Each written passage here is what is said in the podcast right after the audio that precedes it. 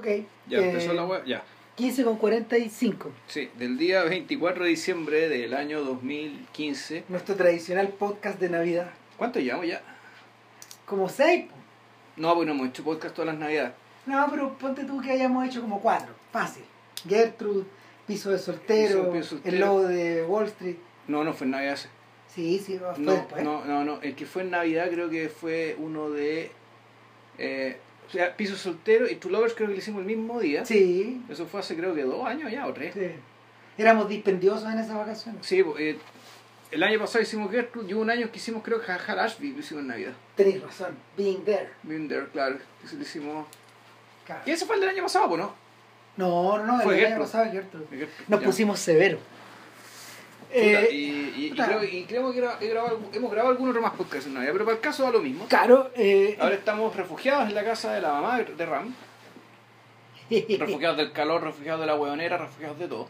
Y vamos a grabar, bueno, tal como anunciamos, eh, vamos a hablar de los mabuses de Fritz Lang. Ahora Claro. decimos de Fritz Lang porque hay otros mabuses que hicieron, que hicieron otras personas. el, el- del ciclo Mabuse en el claro, que creo que ese, es- ese partió, partió del mabuse, el último mabuse de Lang, del de los 60, ¿no? Eh, claro. O sea, que hay un productor que se hizo con los derechos, no sé cómo fue, fue la. Era un alemán. Era, Ya. era, era el alemán y los italianos que produjeron la película y que después hicieron siete secuelas. ¿no? Ya. Así.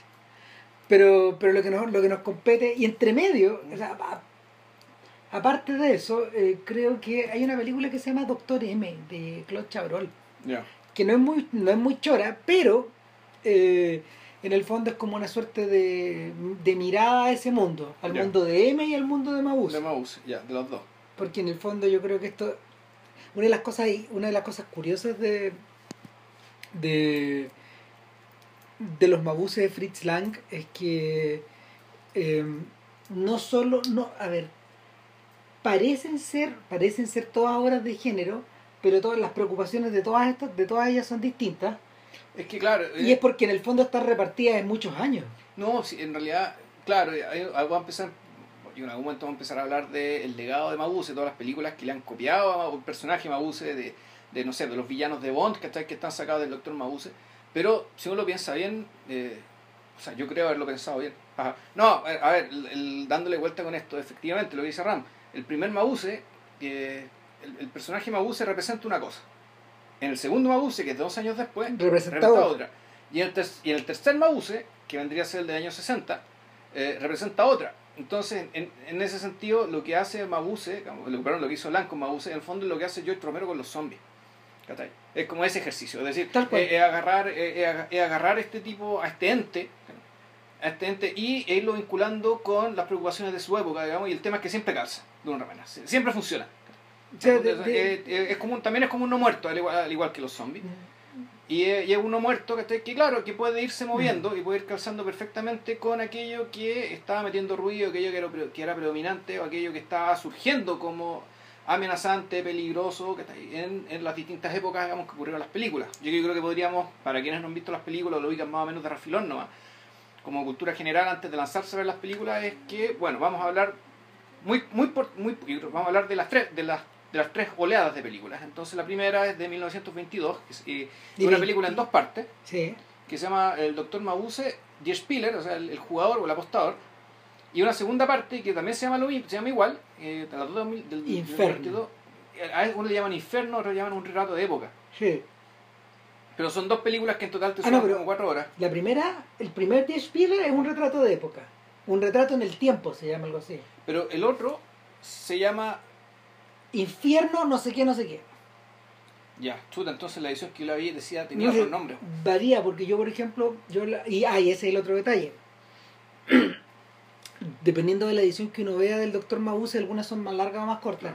A mí me late que tuviste la más larga, yo vi una más corta. Puede ser. El, a ver, yo creo que una, o sea, no sé, como punto de partida me gustaría dejar sobre la mesa, el- en el fondo, ¿por qué un cineasta repite un personaje?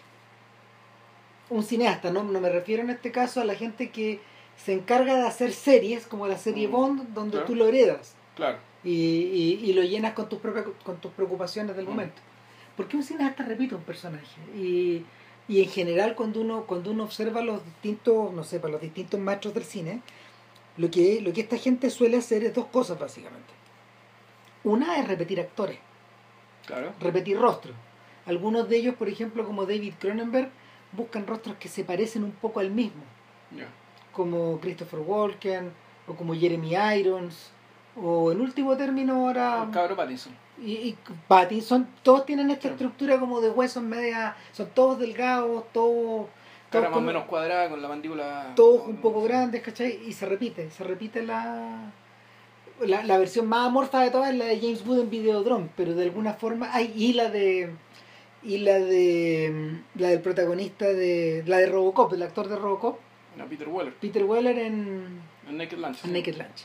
Pero esa gente repite personajes, repite actores y en el fondo va en busca de un determinado tipo.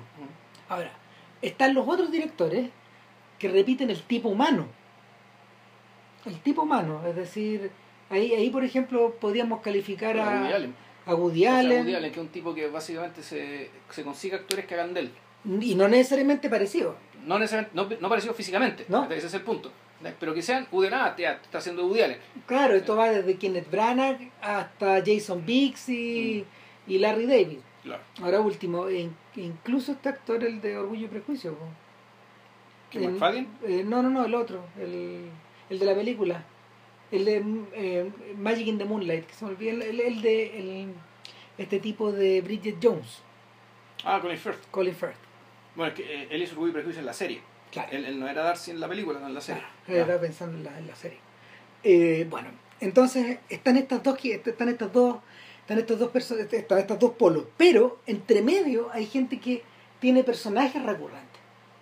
Ya, claro. y, y que van que van retornando de una película a otra Eh, no necesariamente estos personajes por ejemplo los representan eh, de, cuerpo completo no son un socias ni son un doble por ejemplo no eh, yo no, no- El inspector Clouseau, pues, bueno, de- claro eh, por ejemplo el inspector Clouseau eh, no necesariamente es un doble de Blake Edwards No, para ponernos más exquisitos, Lola no es necesariamente un doble de las de Agne Bardá o de Jack Demy, ya. pero ella también se, se reitera. Pero no se reitera tanto. Porque ella vuelve a aparecer en otra película, ¿no? Bueno, Eh, cuando vuelve a aparecer en la película esta, la de... Pero es ella, no, es pues. ella, pues el mismo personaje.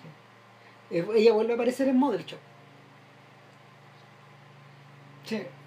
Si lo, lo, lo confuso del universo de Jack Demy es que hay personajes que se reiteran Que se re- claro. en películas distintas.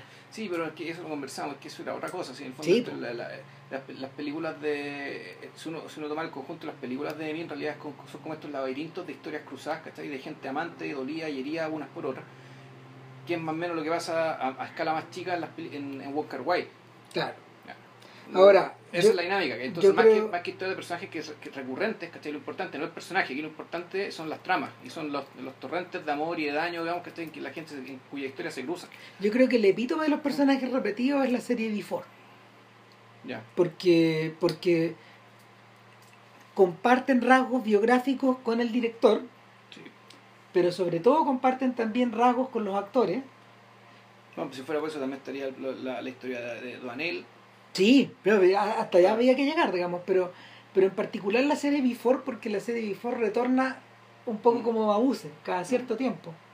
No es no está hecha no hay, no hay una película detrás de otra como ocurre con Donel Mm, el otro ejemplo otro ejemplo por ejemplo otro ejemplo que se me ocurre es el de Lemmy Caution el protagonista de Alphaville ya. Eh, veintitantos años después de Alphaville eh, Godard contacta a Eddie Constantin que parece entonces muy, muy mal de salud Ya. muy viejo y muy deteriorado también. Y lo, bueno, lo contacta a Constantin y juntos van a filmar Alemania, eh, es algo así como Allemagne 9-0. Ya. Al- Es un juego de palabras, pero es Alemania 9-0. Cero. Claro. Y, y es una. Ale- Alemania 9-0. Que es por la caída del muro y la vaina, ¿no? Era por o eso. sea, tiene que ver con Ya. eso, tiene que ver con el este, tiene, tiene, hay escenas donde ellos se internan a Yugoslavia, Ya.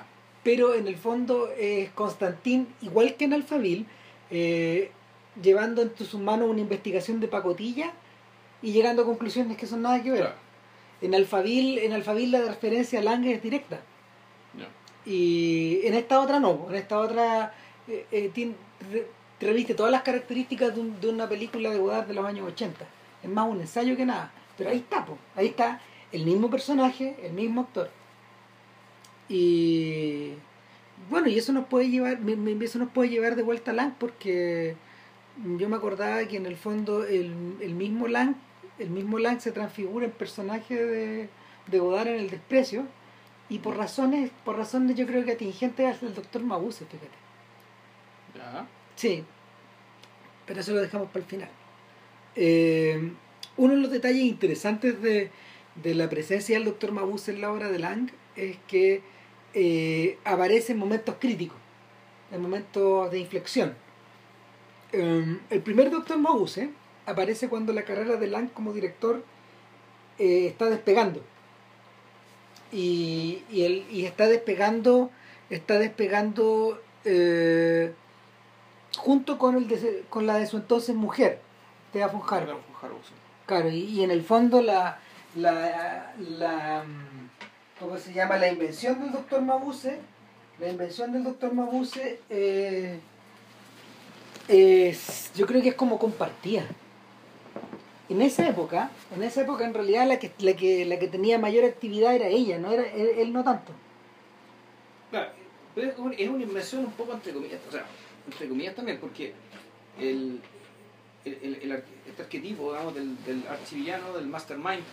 Claro. eh, puta, tampoco es tampoco un invento de, de ni Elan ni de Harbo. No. Había, había otros personajes dando vueltas y de, de- Yo me que- acuerdo- que tenían esa misma lógica y tanto en el cine alemán como en la literatura fantástica de ciencia ficción, no sé, pues, hasta de Julio Verne. O sea, es, es que yo me acuerdo Sí. de Roger el Conquistador, po. este tipo que en el fondo eh, andaba por los aires con esta especie de. este equivalente del Nautilus, pero aéreo. Claro. Claro. Bueno, el mismo Capitán Nemo. Eh, yo también pensaría, no sé, pues también pensaría en estos villanos de. Yo creo, ¿sabéis qué? Yo creo que es un arquetipo que probablemente viene de finales del siglo XVIII. El- un prototipo de eso, por ejemplo, es Copelius. Es Copelius, este. Este, este doc- que inventó, es- claro, que inventó el autómata. Claro, este doc- de, de Hoffman, inventado Mm. por Hoffman. Es que es una especie de doctor, especie de, de brujo, inventor, es todas las cosas a la vez. Claro, pero el, el- lo, que, lo que tiene lo que tienen estos personajes en realidad es su capacidad de, de no solo crear la tecnología como Coppelius, ¿cachai? porque el Coppelius en ese sentido yo creo está más apretado con Frankenstein, en cierto Sí. sentido, ¿cachai? En el fondo es, la- es- es otra forma de replicar la vida, ¿ya? Y es un poder muy, muy gigantesco, todo, pero un poder que no alcanza a Y amenazar al está, Estado. está emparentado, está emparentado con el iluminismo, Claro. con ese mundo. Pero llega hasta ahí, o sea, no alcanza, como digo, la clave está en, en su capacidad de amenazar al Estado, ¿cachai? Y por lo tanto de gestionar territorio, de, de apropiarse territorio y de tener recursos que le permitan, ¿cachai? Puta, ejercer poder real en un territorio, ya sea un territorio que es propio o un territorio que los, que los estados, digamos, los estados con banderitas, digamos, que no, no, no alcanzan a llegar. Y ahí radica la permanente modernidad del, del arquetipo. Eh, No, no hemos deshecho de eso. eh, ¿No? O sea, claro, ahora ayer estaba viendo, ayer fue el Spectre, Ya. Claro. Y puta, efectivamente es eso, digamos. El- pero a esta altura el, ya el nivel de cinismo, de descreimiento, digamos, de la institución es tan grande que en el fondo la estos, estos archivillanos, en vez de ser eh, en vez de ser eh, puta, gente que hace, eh, que hace que hace maldades, digamos, ¿cachai? en realidad son los capitalistas en la sombra, ¿cachai? son capitalistas que hacen negocios truchos, pero en realidad estos negocios truchos están absolutamente emparentados con los negocios supuestamente no truchos, con los negocios que sí pagan impuestos y Mm. que, y que además están tan y, y que además están tan bien escondidos ¿cachai? que son capaces incluso de comprar y espiar al MI6 o sea a- a- así la caga está ¿cachai? entonces el claro ahora eh, la- los, los villanos el, el villano de Spectre ayer pues, en el fondo era un tipo ya que se, se co- compraba los estados ¿cachai? o mejor dicho y, y lograba infiltrarse ¿cachai? en incluso el servicio de inteligencia de los Bueno, ¿y mismos a todo estados. esto qué te pareció? me entretuve como niño chico pues. Ah, ya. A mí se me alargó. No no a mí, a mí funcionó súper bien no me, me- No, a mí funcionó se me me- Súper me- bien, mientras la veía y ahora que, lo, ahora que la pienso digo, ah, bueno, sí, esto es un poco obvio, pero en realidad como que al momento de verla me dio lo mismo. A- Ahora pensando un poco más atrás hay un par de cosas que ya, que el tío, la relación de la tipa con la mamá, Yo papá, y que- ta, ta, ta. Pero Bueno, en general, y lo otro que me gustó, fíjate, es que me, me, me gustó el hecho de que los grandes hallazgos de, de Skyfall, ¿cachai? que, que tienen básicamente que ver con el carácter, el carácter oscurantista y conservador de la institución de Bond, ¿cachai? y al mismo tiempo su, el, costo personal de, el costo personal de tener ese tipo de vida, ya no son temas, pero son un supuesto. O sea, no son, uno- no son algo de lo que se hable, pero es algo que siempre está Mm. que está. Entonces está presente y por lo tanto eh, eh, eh, me, me gustó el hecho de que eh, ese paso ese paso que dieron, digamos, en la película anterior, no, lo, no, no, no, no se valoraron de él, de, de él ni lo repitieron, sino que lo dejaron ya como parte del paisaje. Eh, no sé, debo decir que lo pasé muy, muy, muy, muy bien, entendiendo que igual Skyfall, me- me- Skyfall es mejor película. Es mucho mejor película, encuentro yo. Es mejor película y, y, y claro, y no es porque no es porque sea menos Bond, pero o sea, es menos Bond en el sentido de que es una película que parece que estuviera hablando harto más en serio de lo que habla un- un- una Bond promedio. En ese sentido, esta película, la película Spectre, es una Bond promedio, pero mejor hecha, a, a, a mi parecer. Eh, el- yo tengo un rollo con yo tengo un rollo ulti- ahora último con, con estas películas que ocultan la identidad de su personaje o que lo o- me refiero al malo ¿no? a Blofeld sí. porque a esta altura podemos decir que el personaje de Christoph Waltz es Blofeld Es Blofeld. claro de la misma manera que el personaje de Benedict Cumberbatch en eh, Star Trek 2 es Khan Ya. ¿cachai? Pero los, los dos equipos de, de filmación y de producción eh, se descrestaron tratando de decirnos que no eran. En realidad lo que te están diciendo, no, lo que pasa, yo creo que eh, a mí me parece súper noble que, o más que noble, me parece justo y me parece que tiene sentido que, que, que estas son historias de iniciación, solo que es la historia de iniciación del malo, ¿cachai? Y el malo también tiene derecho a tener una historia de iniciación Mm. y a no hacer desde el principio el nombre o la marca de quien sabemos que va a ser. ¿Cachai? Entonces, yo creo que. ¿Por qué? Porque básicamente, para que la cosa sea eh, realmente interesante y equilibrada, puta, el malo tiene que compensar, ¿cachai? Galera Sí, tiene y- que estar a la altura de y por lo tanto merece un tratamiento similar, no exactamente igual, pero similar. Pero para eso, por ejemplo, la cabeza del canon es el protegido, es Unbreakable. Claro. Porque ese, de, de hecho esa es la película donde, donde, la, donde la vuelta precisamente está en el descubrimiento de este, de este archienemigo. De los dos, claro. y en el nacimiento del archienemigo a partir de la costilla del otro. claro. Ahora, bueno, pero es una película muy rara porque en el fondo es una historia de iniciación que no fue continuada y a lo mejor no tenía que ser continuada. No, lo tenía que hacer continuar. ¿cachai? Por lo tanto, eso ya también te da, tú decís, puta, pero dada la rareza, digamos, dada lo anómalo que es esto. Puta, es aplicable esto a, a estas otras cosas que sabemos que fueron hechas para ser continuadas. Mm, sí, yo, yo creo que en el fondo es la pesadilla el revisionismo. ¿Cachai? Y, eh, y es finalmente el hecho de que cuando, por ejemplo, tú, no estamos saliendo del tema acá, pero esto también tiene que ver con Star Wars. a todo Es que esto. también tiene que ver con el Doctor Mabuse, porque en la Sí, primera pues. película, ¿cachai? al Doctor Mabuse lo, lo vienen a nombrar con su nombre A las dos de no, horas. después de no sé cuántos minutos. A las ¿cachai? 2 horas 20. Claro. Eh, entonces, es bien, mira, mientras yo veía al doctor Mabuse, yo pensaba todo el rato que este, eh, este, este era el punto de origen. claro. ¿Por qué? Porque resulta que, a ver, si ves las historias de aventuras, porque Lotte Eisner, eh, que es como de alguna forma, era una amiga de, era una teoría, es una teórica del cine alemana, eh, es la madrina de Wim Wenders, de Werner Herzog, de Fassbinder, de toda esa gente. Ella, ella apadrinó a todos los cabros del manifiesto de Oberhausen y, eh, y ella es el puente directo con Lang, con Murnau, con Lubitsch. Los porque- a todos, claro. Porque los conoce a todos. Y Lotte Eisner bien dice que ella hace una diferencia en su libro La pantalla demoníaca de las distintas variantes de, del, del cine alemán. Entonces ella dice que la variante principal, o sea, la- las dos variantes principales son el expresionismo Ujú. y Max Reinhardt, todo lo que proviene de Max Reinhardt. Entonces, eh, Max Reinhardt, ¿qué es exactamente? Max Reinhardt es uno de los creadores del teatro contemporáneo. Es el padre de la iluminación contemporánea, por ejemplo. Es el señor que se le ocurrió por primera vez utilizar las luces eléctricas para, para iluminar solo un rostro en el escenario y el resto en penumbra, por ejemplo.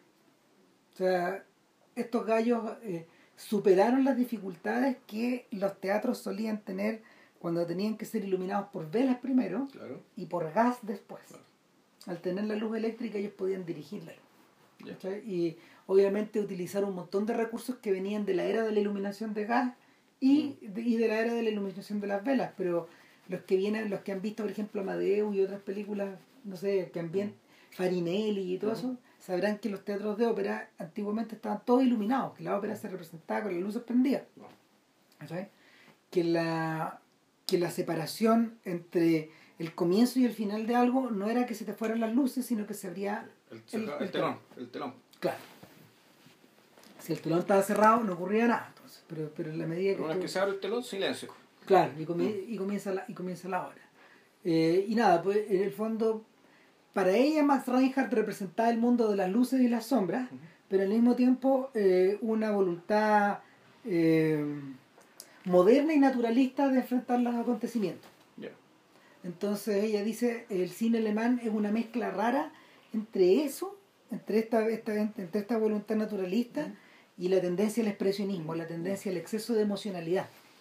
Eh, en este libro de música, Alex Ross, de, de- de música del siglo XX, eh, The Rest is de. Rest is Noise. Alex Ross habla de eso. po. Alex Ross habla, le dedica unas páginas en el fondo al espíritu alemán de principios de siglo. Entonces el tipo decía eh, que una de las cosas interesantes de los alemanes y al mismo tiempo una de las cosas enervantes de estos sujetos y que explica a Mahler, que explica a Schoenberg y a, a todos estos a, a todos estos hijos de Viena es que eh, son las extremas cumbres emocionales de euforia y de depresión que alcanzan y de furia y todo Mm. crispado esta manera de cri- esta, esta, esta idea, esta, idea, esta idea de un arte crispado donde donde incluso eh, medidas drásticas como el suicidio eran consideradas Era claro él se suicidó este ah ok ok, ya, otro más. ya. Claro, y era otro más y en el fondo eh, formaba parte como de la, de la del carácter de los tiempos. Ya.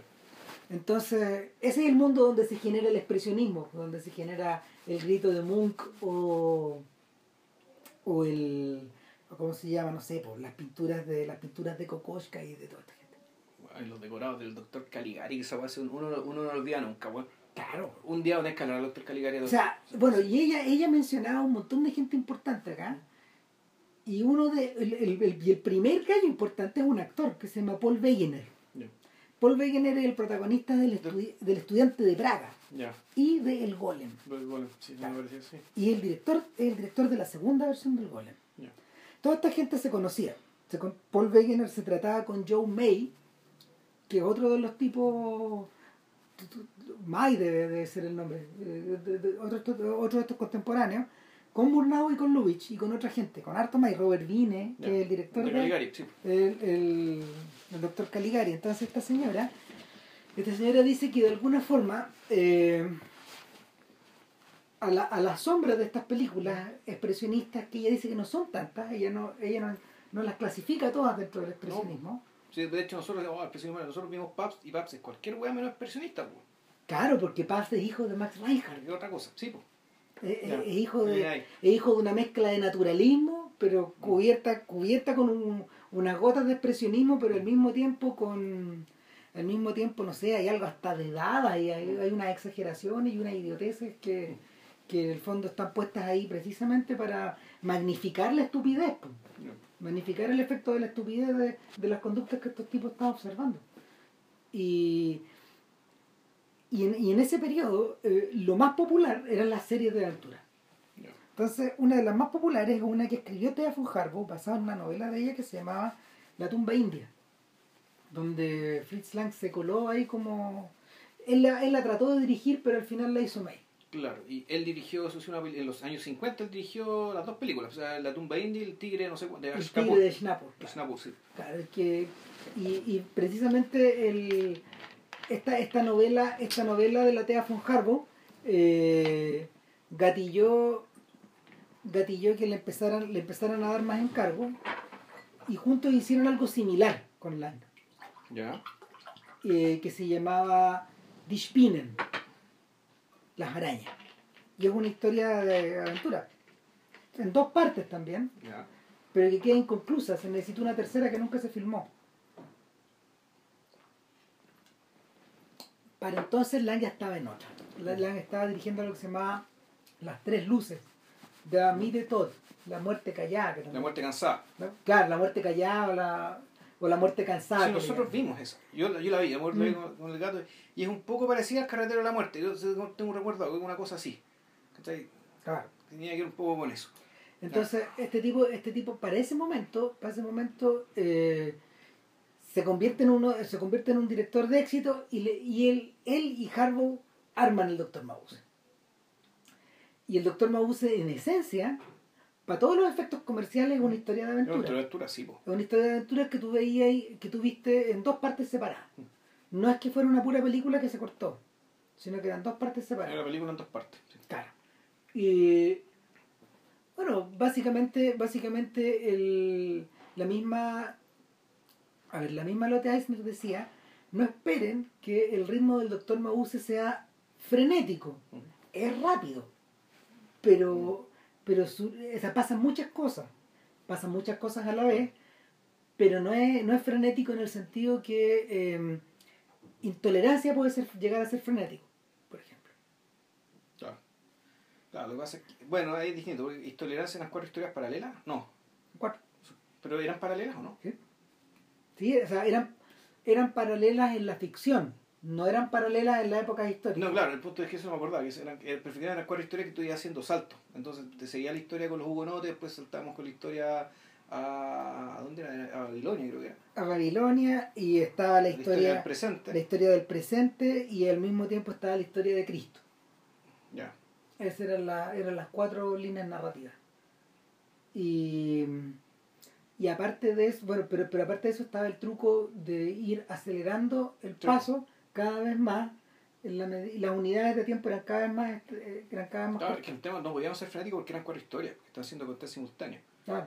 En cambio aquí, esto tiene estructura bien novelesca, en el sentido de que puta, hay son hartos personajes. Y está basado en una novela, de Norbert, en las novelas de Norbert Jacks. Norbert Jacks, ya. Que, debe haber que, que, para estos efectos es como un autor de folletines, como, como eh, Eugène Sue, el de los misterios de París.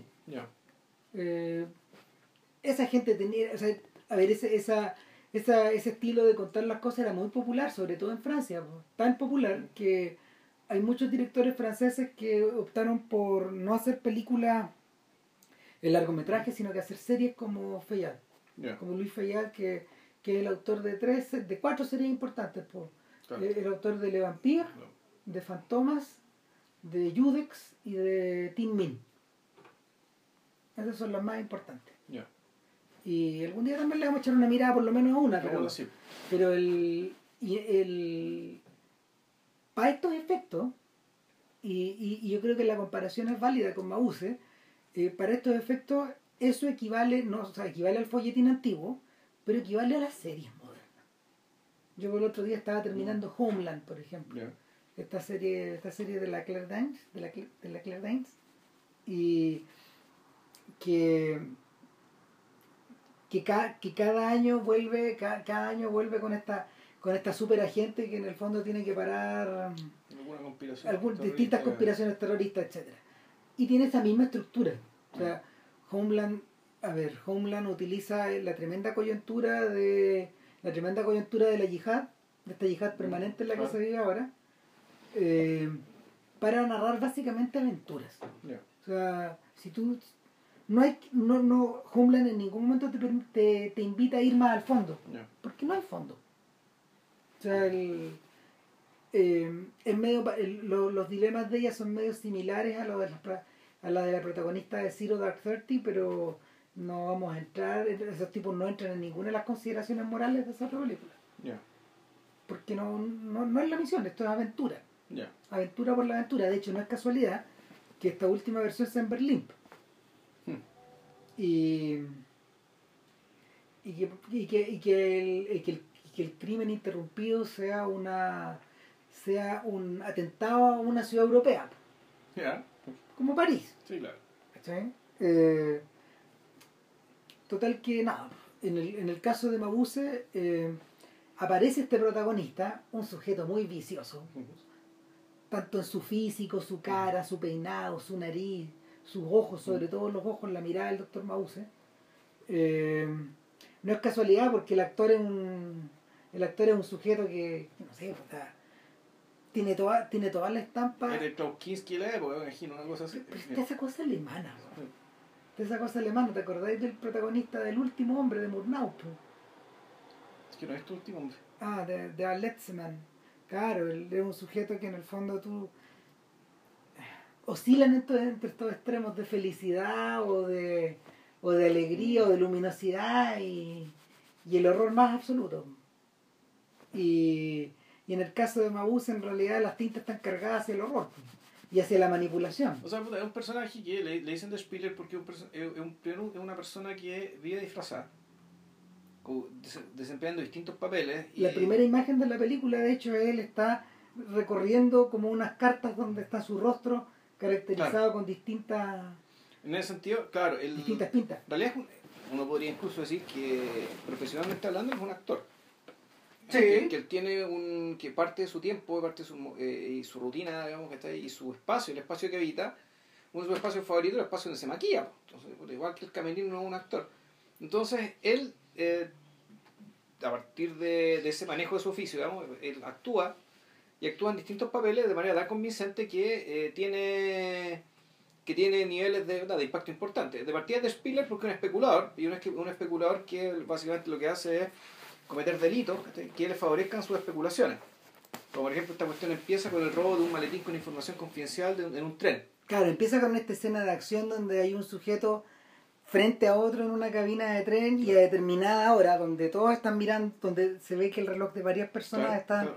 centrado en, no sé, las 3 y cuarto, tú, eh, este tipo a las 3 y cuarto lo ataca y lo ahorca y tira, lo mata y lo tira el, el- Tiene el maletín por la tira el ventana. por la ventana y Porque se tira a él. como- no, y además como está, como está eh, sincronizado, a esa hora, justo en ese lugar, Hay y- un auto. Y como además los trenes alemanes son puntuales, puta, hay un auto esperando ahí. Entonces seguía el maletín, qué sé yo, y esto implica que el doctor Mabuse tiene, eh, va ya disfrazado a la bolsa de comercio. Y con esa, con esa información, él echa a correr la información que se produce el robo, vende acciones o compra acciones. No me acuerdo, creo que las, las primero que las vende. eh, la- no, primero, primero, primero él vende él vende. y baja todo, baja, baja y todos empiezan a vender, a vender, a vender y Y cuando ahí él ya compra. y ahí él compra, compra, compra, compra. Y con se entera que efectivamente el maletín apareció y apareció cerrado, por lo tanto la información nunca se perdió. Entonces, básicamente con ese, con ese, con ese tipo de, de triquiñuela, que está ahí, más o menos como cierto personaje que fue presidente de Chile hace poco, ¿no? Pero- No. Claro. eh, puta. Y él puta, empieza a ganar plata, pero en paralelo, ¿cachai? también el tipo es de un psicoanalista. Oye, entre paréntesis, esa escena la copiaron de Mendigo Millonario.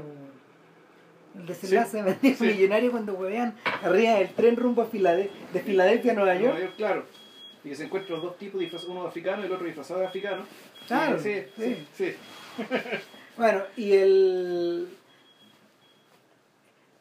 Entonces, lo, lo que, su- lo, que, sabe- lo que suele hacer una y otra vez el doctor Mabuse eh, es, por un lado, es sembrar el caos, porque él también tiene una él tiene como una empresa de, de fabricación de dinero. no, que- Tiene, tiene todo una- un cartel. Es que ni siquiera, ni siquiera una empresa. Él no casa como empresa, porque una empresa, eh, una empresa tiene de- paga impuestos, ¿cachai? tiene una existencia social. Y él lo que tiene es un, un sucucho escondido en la bola más brígida de Berlín, donde él va, llega disfrazado de distintas cosas. A veces llega disfrazado de vendedor ambulante judío, ¿cachai? a veces llega disfrazado de, no sé, ¿cachai? de persona normal. Y, y, y siempre disfrazándose, como que no para, no para, no para. Y, y en esta, en esta ca- casucha tiene escondido en una, de- detrás de una especie de bóveda, digamos que esté en un- en una casa segura, como, si tiene en clave de seguridad, eh, puta, un montón de ciegos que, está ahí, Que están contando que plata. están contando plata. Eso es una historia, esto es una historia entre de cuento de hadas, ¿cachai? De cuento de hadas perverso. Eh, es, es una imagen así de bien, bien infernal, ¿cachai? O sea, que es un lugar muy eh, que es un lugar muy triste, muy, muy sordio, muy mezquino. Y, y ahí está, y, y ahí está vendría a ser como la arquetípicamente uno podría decir que este es el centro, este es el corazón de Maus. El corazón en el sentido de que en esta oscuridad, en esta, en esta, en esta cueva profunda, en el centro de la tierra, ¿cachai? que tendría que ver a eso, ¿cachai? ahí está la plata, de ahí sale el dinero. ¿cachai? Claro, yo de, diría- de ahí, de ahí sale, eh, de, ahí- de ahí salen las herramientas con las que puede jugar, digamos, además de su propio físico. Claro, hay, un- hay un detalle, hay un detalle que se va haciendo cada vez más, más presente en, en las películas de Mabuse y en realidad tiene que ver con la forma como la operaba con las películas. Eh, hay una dimensión que hay una dimensión que es totalmente argumental. Hay otra dimensión en Lang que es totalmente cinemática, hay otra que tiene que ver, em, hay otra que tiene que ver con la moralidad. Pero la, la, la dimensión más cavernaria de todas es la que tiene que ver con lo orgánico. Y el, con una cierta identificación entre las acciones de, los de los hombres y los cuerpos de los hombres, sea la apariencia o sea la, mm, no sé, el, cosas, cosas, cosas tan cursi, no sé, sea la apariencia, sea la mirada, sea la, mm, O la forma en que se mueve, la forma que es se la forma en que se mueven, la forma en que se desplazan a través de la ciudad. Yo diría que fíjate que ese lugar que tú estás describiendo ahora es como el estómago de Mause. Porque Sí. el cerebro de Mause está en su casa. Claro. Y ahí, te- y, y ahí eh, hay esta, esta, esta metáfora, hay una metáfora que, que Lang la explota hacia el final y que tiene que ver con esta idea de que las garras, las manos, las patas, la cola y los cachos de Mause están esparcidos por toda la ciudad. Claro, no, y después te vuelven a decir eso ya en las otras películas, que cuando ya en algún momento Mabuse eh, escapa, escapa, escapa su propio cuerpo, ya, y, y- y después eso se multiplica digamos, a través de otros mecanismos, y vamos a hablar de eso ya más adelante. Pero, el, pero efectivamente, Cristian tiene razón, yo a eso me refería. El- que, el, que la- los distintos espacios que habita Mabuse, al menos estos dos espacios, que son la casa y que son este otro sucucho, eh, vendrían ser efectivamente, podrían tener esta, este carácter medio arquetípico relacionado o con la con partes del cuerpo, ¿cachai? o con lugares geográficos que tienen también, eh, Mm. O accidentes geográficos que tienen ese contenido. Eh, en el caso, no sé, y, el caso- Y que están cargados. que están completamente cargados, ¿cachai? Eh, o sea, la caverna, el infierno, el estómago, ¿cachai? Son todos más o menos tan- tan- tanto esta misma línea y naturalmente que la con la de von Harbour sabían esto. Ahora, ¿qué pasa? ¿Qué, dónde- qué, qué apunte interesante tiene esto? Por una parte está el hecho de que, al menos en la primera película, en, en- en las primeras dos películas, en, la- en, la, en las del 22, el personaje Mause tiene un némesis, que naturalmente es un policía. ¿ya? Y aquí eh, nos encontramos con otro tópico bien típico de la que es el hecho de la que es la, que es la existencia de la sociedad del día, digamos, la ley y el orden y la sociedad que tal como la conocemos, ¿cachai? y en la, la, la sociedad subterránea, ¿cachai? la sociedad, de los, la sociedad de los delincuentes, ¿cachai? cuya estabilidad es la que mantiene estable a la sociedad, que es el tema central de M. que es el tema de M, ¿cachai? en rigor. Pero también, yo creo que algunas lo, lo mencionamos, también aparecen otras películas de la época, ni Sí. siquiera de Lang, sino que El Millón, esta película francesa, una parte importantísima de la película depende del hecho de que el presidente de los patos malos de París, Mm. que lo, lo que están organizados, tienen un presidente y que es un personaje muy honorable, ah, muy, muy virtuoso. Eh, él se comporta de tal manera y vive de esta ropa, ¿cachai? De modo que esta, esta niña que se ganó el millón efectivamente tenga el millón. Que este cabro, que era un poeta, creo, que se gana el millón, se gana el millón. Ya. Entonces aquí, el, y, resulta que además este Paco. Que, que un policía que claramente es más inteligente que el promedio, ¿cachai? En la, en, la película el tipo tiene que empezar a parecerse a Mause. Tiene que imitarle las triquiñuelas de Mause. Tiene que disfrazarse, tiene que... no sé si pensar como Mause, pero sí seguirlo y adaptarse a él. Entonces esta, la- la- esta película funciona mucho sobre la base de, de- de- del montaje de escenas paralelas que son además equivalentes Claro. dentro en sus respectivos ámbitos. Y ahí, y ahí en ese sentido donde, donde opera la parsimonia. Mm. Porque esta es una película que es parsimoniosa, pues se toma su tiempo para se toma su tiempo para ir eh, no sé, pues estar, eh, ir buscando las pistas, estableciendo los personajes. Hay todo un corazón que es melodramático de la película que tiene que ver con claro, que además, aparte de estos dos personajes, además hay un tercer perso- personaje importante. Claro, que es una mujer. masculino. No, y este otro este aristócrata medio, medio chambón al que, lo, al que lo hipnotizan.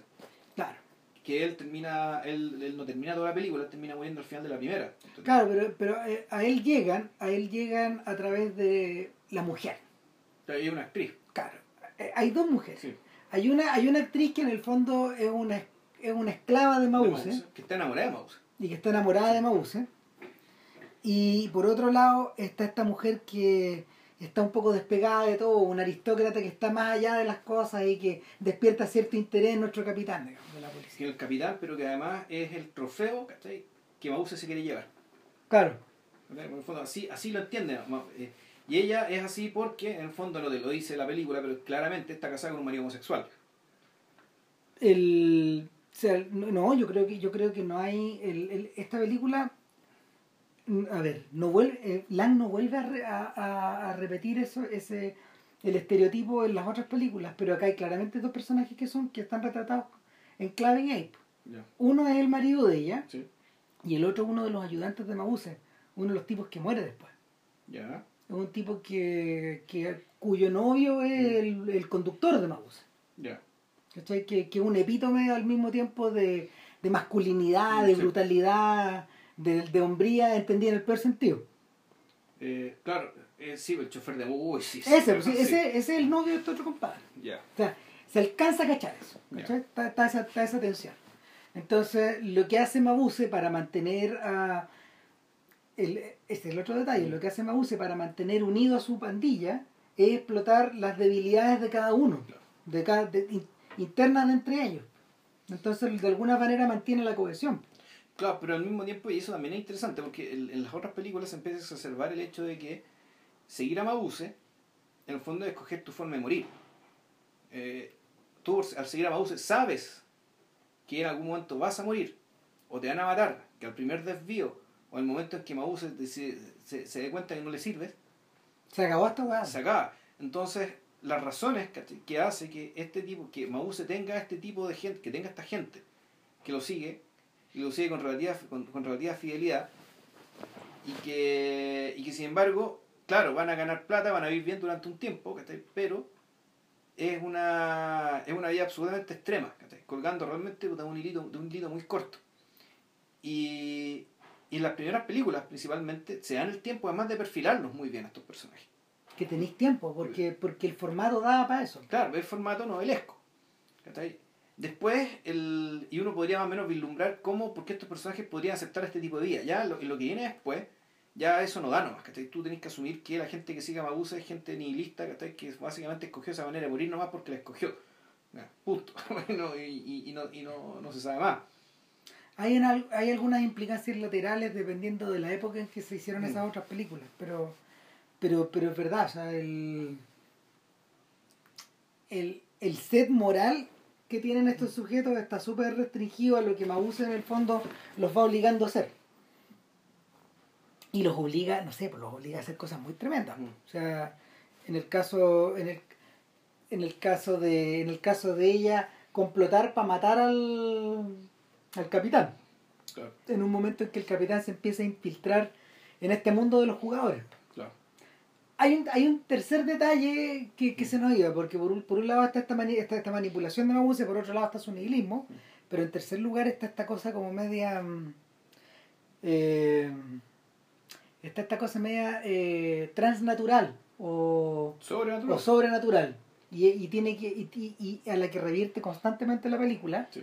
porque Mabuse es un hipnotizador él utiliza su experticia psicológica para hipnotizar eh, y mantener permanentemente controlado a alguna gente o influenciar a otra entonces la primera de las grandes aventuras de esta historia o sea la, la segunda perdón, la segunda aventura después de la del tren es la de la conversión del heredero del joven heredero claro. Claro, Y el joven heredero es un sujeto que es un tipo que, nada, pues un- es una suerte como de playboy que vive Claro. de noche y que se enamora de la cantante y Mabuse se da cuenta y, y él mismo interviene ahí para él mismo interviene ahí para irse a jugar con él y, e hipnotizarlo Claro. y lo hace perder una gran cantidad de dinero y, y uno dice ¿por qué nos están contando esta historia? y claro, en el fondo este heredero es la puerta de entrada para que entre el policía, Para que el mucho, policía- más, mucho claro. más tarde Exacto. y que el policía comience a preocuparse de la seguridad de este, de este sujeto, pero al mismo tiempo de la presencia de este tipo que está embaucando una gran cantidad de aristócratas en la noche. Y, Entonces, y- bueno, es donde el- empiezan los crímenes. Claro, no, bueno, y ahí el, el- que, que también es un elemento que es un elemento bien moderno, hecho con artilugio muy antiguo, el tema de los efectos especiales. Ah. O sea, para poder dar cuenta de, eh, de los trucos de hipnotismo, y así como dar cuenta de buena parte de la, de la escena de acción, se recurre a efectos especiales que eran, uno ve la complejidad, ¿cachai? De, hay unas explosiones tremendas, ¿cachai? En, la, en, en las Mauser. Explosiones que tú decís, bueno, chuta, eh, wow. claro, aquí la no, gente- no, eh, acá la gente que vería o cómo. o sea, eh, claro. El, cosas que implicaban riesgo, ¿cachai? Dificultad técnica importante y la cuestión se hacía porque efectivamente, eso, y eso te resalta el tema que estas son películas de aventura. Sí. ¿Cachai? Ahora, ¿qué era Mabuse? ¿Para qué estaba Mabuse en 1922? Eh, mira, el, a a- en la, la, la primera secuencia, la primera secuencia evidentemente que evoca la gran era de la, la, la gran, la primera gran era inflacionaria Claro. de la República de Weimar. En la, en la, en la primera posguerra. Una vez que Alemania en realidad ya no puede no puede seguir pagando los, los costos draconianos de haberse metido en la primera guerra, o en la gran guerra, como le llamaban Claro. eh, sobreviene la crisis y la inflación. Pero Ma- Mabuse, Mabuse no está ahí para continuar asaltando bancos, Mabuse está ahí para magnificar esos efectos Claro. o Mabuse está ahí como una suerte de metáfora que encarna esos efectos. Claro, y que es una. que- y es curioso que hay gente que en realidad es un tipo que hace plata. O sea, no se gana plata. Él hace plata, por lo tanto, con- haciendo plata, él aporta, digamos, solidariamente a la inflación de su país. Claro. Eh, gana poder, pero él no, no lo aprovecha para convertirse en un poder, un poder, un poder político convencional. Eh, es que más bien, eh, entonces, ¿qué, qué hace? Sí. ¿Para qué lo hace? Se Eh, convierte en una suerte de poder en las sombras, porque una, mira, a ver, Claro, pero un poder en la sombra es que en algún momento, ¿cuál es el sueño del poder en la sombra? Es controlar el poder real. Pero él ni siquiera está preocupado de eso. ¿cachai? mira, en la Más bien está preocupado de entretenerse. Y está preocupado, en último término, ¿cachai? de efectivamente de conquistar el galardón, ¿cachai? que es la mujer aristócrata. Entonces, yo creo que en ese sentido, en ese sentido todavía es un personaje del es siglo XIX. un personaje romántico. Sí. Es un personaje romántico. Hay algo de Faustiano en. Mm, sí. ¿Cachai? Eh, sin embargo, sin embargo, en la medida que la película avanza y que Maú se trata de echarse al policía en alguna ocasión, lo hacen a través de un, de un medio bien burdo que eh, es infiltrar uno de los sujetos eh, en la oficina, arreglar el teléfono y hacerlo explotar. Pero eso, eso, eso pasa en dos películas. Sí, que no en tres. Es que lo que pasa es que, es que ya vamos a llegar a eso. Claro, O sea, a la idea de que de alguna manera todo es circular. claro. Eh, pero pero en, en esta y, y muere el ayudante etcétera Claro. entonces él, él ahí queda con la bala pasada Eh, entre paréntesis eh, y, a- y aparte eh, Mabuse se rapta a la mujer a su trofeo eh, condena al otro sujeto a, a la soledad y a la locura a su marido Claro. y bueno y ahí se nos va la primera parte O sea, la primera parte, cuando él tiene a, la- a esta señora raptada, el marido, el marido homosexual ahí curado, ¿cachai? Porque él, él lo hizo hacer trampa, lo hizo para que hiciera trampa, por lo tanto quedó en el, en el ostracismo social. claro Y a esta altura creo que, bueno, todavía, y está su amiga, la, está, el, el, el heredero está muerto, el heredero está muerto y a su amiga la apresaron está presa. Y ella no confiesa, no está confesando la no está confesando la, la verdad, de hecho la mujer antes la, la amiga de, de- La aristócrata en algún momento la manda a la aristócrata para Claro. que la haga confesar. Y ella se da cuenta que la diva está enamorada de Maús y dice, ya, yo como mujer no puedo hacer esto. Porque yo, yo puedo, yo puedo in- infiltrarme para hacer que hable una, un, un, un secuaz, un cómplice. puro folletín, tenéis puro folletín. Claro, pero, pero esta es una, mu- esta es una mujer que una mujer que sufre por amor y qué sé yo, por lo Bla, tanto bla, bla. hasta aquí no me puedo meter. Claro. Entonces, entonces la, la primera parte, como en el Imperio contraataca, termina en el- con el triunfo de Mabuse. Sí. Ahora, la segunda parte de esta historia, básicamente es el desenlace de cómo el policía vuelve, vuelve a recuperar un modicum de normalidad en Ah. todo esto. O sea, ¿cómo en el fondo? Esto, se esto es la caída de Mabuse. Uno, también puede ver que la, el mismo, la misma progresión de la segunda película implica que Ma- Mabuse se empieza a descuidar. Y se empieza a descuidar por su obsesión con, con la aristócrata. Primero que nada nos dice que es Mabuse. Sí. O sea, y, y- y se revela a sí mismo como tal. Él habla, por primera vez, él habla de el doctor Mabuse, quiero que sepan quién soy. Entonces, ya no hay necesidad de disfrazarse. Mm. Eh, él aparece como este... mm, Como un conferencista. No, como, como este conferencista, como el doctor Mabuse, Claro. como este conferencista, este experto en psicoanálisis, Claro. etcétera. Mira la visión que hay del Sí. psicoanálisis, que, que habrá pensado Freud que estaba viviendo en la ciudad al lado, man. O sea, se ha cagado la risa, pues, ¿cachai? Porque eh, dirían, bueno, aquí efectivamente el, todas estas tergiversaciones, ¿cachai? Revelan eh, una incomprensión importante, digamos, pero al mismo tiempo un, una cierta intuición ¿cachai? y un temor al poder que tiene esto. Porque si tú, si, si, si, si, pensaras que esto fuera pura charlatanería, ¿cachai? No, no, no se haría el tiempo, no, no se haría el tiempo, digamos, de, de- de dedicarle tanto, tanta atención, ¿cachai? Tanta parafernalia a esto. O sea, Claro. que había, yo es lo que habría pensado yo, digamos, ¿cachai? Nunca hay que olvidarse de que Fritz Lang, a ver, lo que pasa es que uno tiene identificado a Fritz Lang con, no sé, con las alturas estéticas de Metrópolis, con, con las cumbres del noir que es M, etcétera. Claro. Pero no hay que olvidarse de que este joven Fritz Lang puta, está haciendo la película para la gallada. Sí. Este es J.J. Abrams. Es bueno, viejo. O sea, pero, pero me, me refiero a que lo- los tipos están los tipos están armando este chamullo en un poco, de alguna Claro. forma, explotando pasiones súper bajas, súper básicas, y Y al- me- metiendo toda la juguera. metiendo todas las Todas jugueras. las Por eso estábamos sí. hablando de Freud. Estoy con las películas orientales. Por eso estábamos, ¿sí? claro, por eso estábamos hablando también de, de la inflación y, y de lo que vivía la gente en la Alemania moderna, etcétera. Eh, pero al mismo tiempo hay un buen componente de topsy-turvy, de, Sí. de, de- de incoherencia. Claro, toda esta secuencia cuando hace el show y empieza y mete una, mete una proyección de una película dentro. Claro. Estas imágenes exóticas ¿cachai? De la gente en el desierto empiezan a aparecer y a caminar por el, por el pasillo. Bueno, de- Que es una, una, hipnotización colectiva. Claro, o sea, de hecho, de hecho el mi sensación, mi sensación es que en la medida de que la película avanza, la propia película va comprendiendo las dimensiones de Mause, Esta ide- la- las dimensiones y la potencialidad de este weón. Eh, y eso se exacerba en las películas siguientes. Es como si Lang de alguna forma hubiera entendido el mecanismo de lo que está, el, el- el joven Lang hubiera entendido el mecanismo de lo que está echando a andar. ya. Eh, en cierta medida porque el cine de los 20, eh, en el, el cine de los 20 es un permanente combate entre esta manera romántica de ver las cosas y esta manera extremadamente moderna Claro. de enfrentarlas. Y, y uno se lo y uno se lo encuentra una y otra vez. Es un combate a muerte. Sí, no, y aquí están las dos cosas, están las dos cosas pegadas, digamos, en términos, en términos de trama, ¿cachai? que hay elementos muy románticos, pero también es muy importante el uso de tecnología, Por permanentemente. Por O cierto. sea, permanentemente están apareciendo aparatos, medios de comunicación, autos a gran velocidad, que está en fondo hay un nivel de modernismo de- eh, importante, permanente. Eh, pero al mismo tiempo, yo creo que dice la gracia, digamos, que siempre poniéndolo al servicio, poniéndolo al servicio de un personaje que en último término, al menos en esta primera película, es Faustico. Sí. Que es una. que, que que sigue siendo. eh, que, y en la medida que es Faustico, y en la medida que esté metido el psicoanálisis, ¿cachai? sigue estando ¿cachai? imbricado ¿cachai? con el romanticismo y con las tinieblas, ¿cachai? con las tinieblas más antiguas.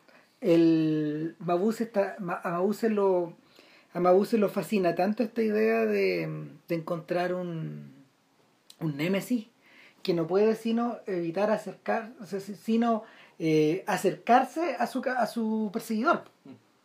Eh, y, y en, una de las mejores escenas de la película él utiliza la hipnosis para llegar al corazón del, de la, del edificio de la policía los hipnotiza a todos para poder entrar y tocarle la puerta a este tipo y presentarse él mismo. Y, y, para, y para ese momento ya está súper claro que el enemigo es él Eh, es como esta es la, es la clásica escena del villano de Bond revelándose Claro, pero, es que, pero ojo, pero en aquel entonces, eso, eso lo interesante es que el, el- el policía no se da cuenta que él es él. Él se da cuenta que él es él cuando después está en la presentación pública y ahí lo hipnotizan. Y él se da Claro. cuenta atrás de cómo lo hipnotizaron. Dale, este, este, este mismo. este weón es, O sea, este, detrás de todos estos disfraces que he visto, empiezas a sumar disfraz, disfraz, disfraz, disfraz, este weón. Sí. claro y, y en la, en la- Pero- y eso es un descuido.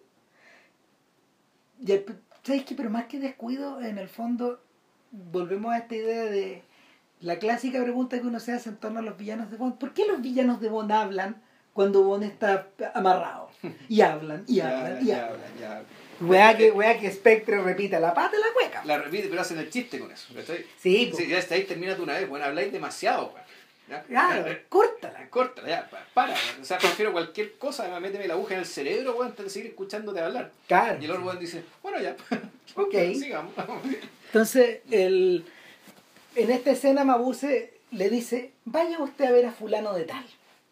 Porque fulano de tal yo creo que es un sujeto que maneja la hipnosis. Claro. Este es un sospechoso. Y Mabuse, en el único disfraz que adopta en la segunda parte, es fulano de tal. Claro.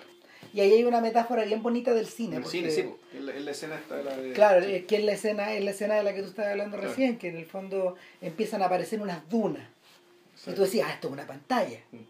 Y no, pues no es nada una pantalla, hay como un set construido para atrás, Claro. y como si fuera una película, como si fuera Avatar, en tres dimensiones, surge la columna de egipcios y se mete por el pasillo. Y luego desaparece. Claro. Como si fuera algo en tres dimensiones. Yo dije, wow. Sí. No.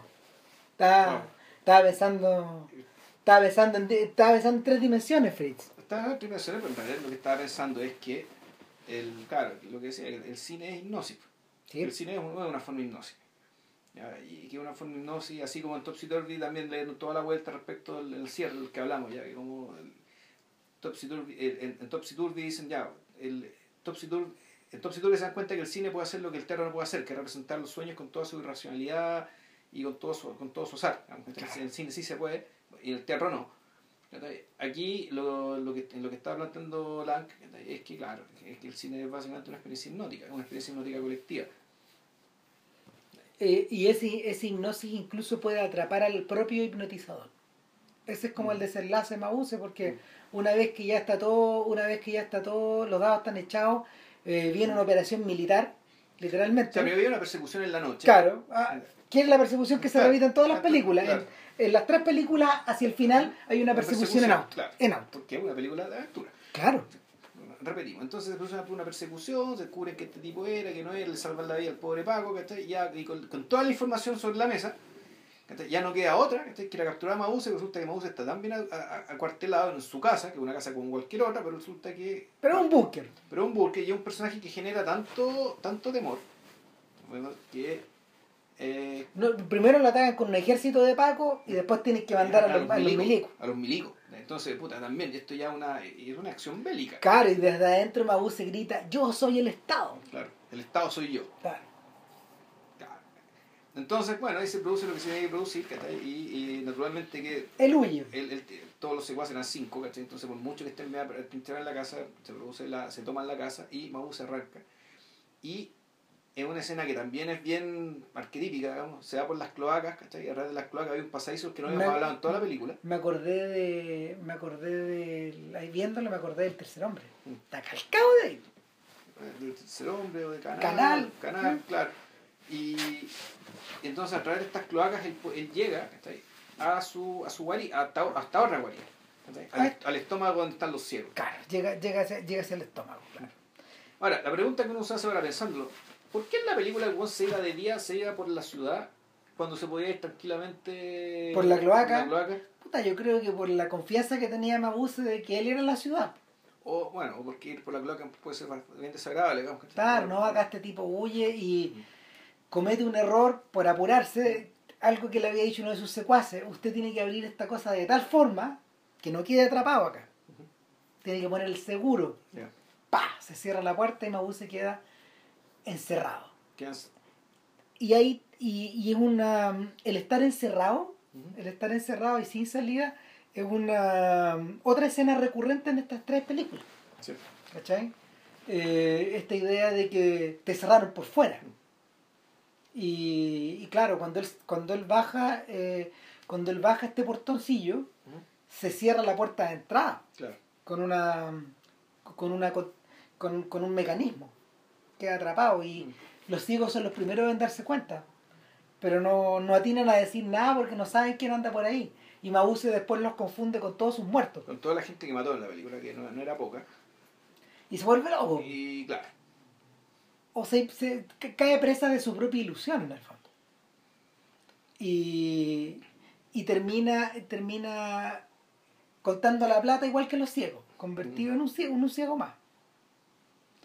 Ahora, se- nos pegamos un salto de, de 11 años y, y el Fritz Lang que llega a dirigir el testamento del doctor Mabuse es otra persona.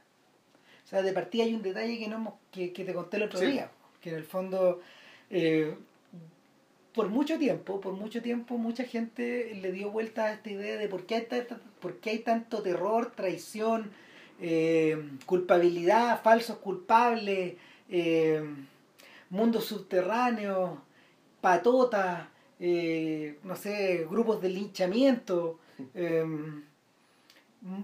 mujeres, mujeres, mujeres ahorcadas o, o- o suicidadas o, o, o, víctimas que aparecen presionadas. Bueno, hay, existe, una, existe una comedia humana de víctimas en la, en la filmografía de Lang.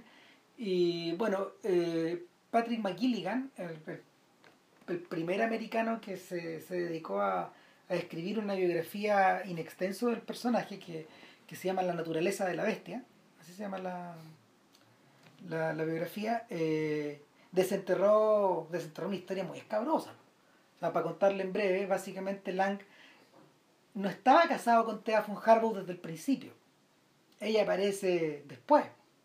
Ella era la esposa de Rudolf Klein Rocke, el doctor El Mabuse. doctor, doctor Mabuse, claro. Claro, el actor del Dr. Mabuse. Los ojos del Dr. Mabuse. Un sujeto que se convirtió en uno de los actores favoritos de la etapa alemana de Lang. Él aparece en Las Tres Luces, él aparece en Espiones, en, en los dos primeros Doctores Mabuse y, y hasta en Los Nivelungos.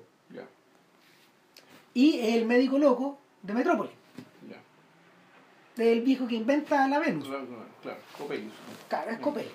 Entonces, eh, rápidamente se desarrolla un romance entre ellos, pero el problema es que Lang Lang- también era casado. Lang estaba casado con una señora que se llama Lisa Rosenthal.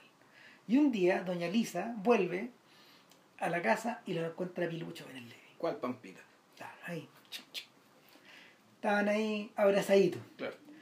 Eh, pasaron unas cuantas horas y a la policía llega un llamado de Fritz Lang.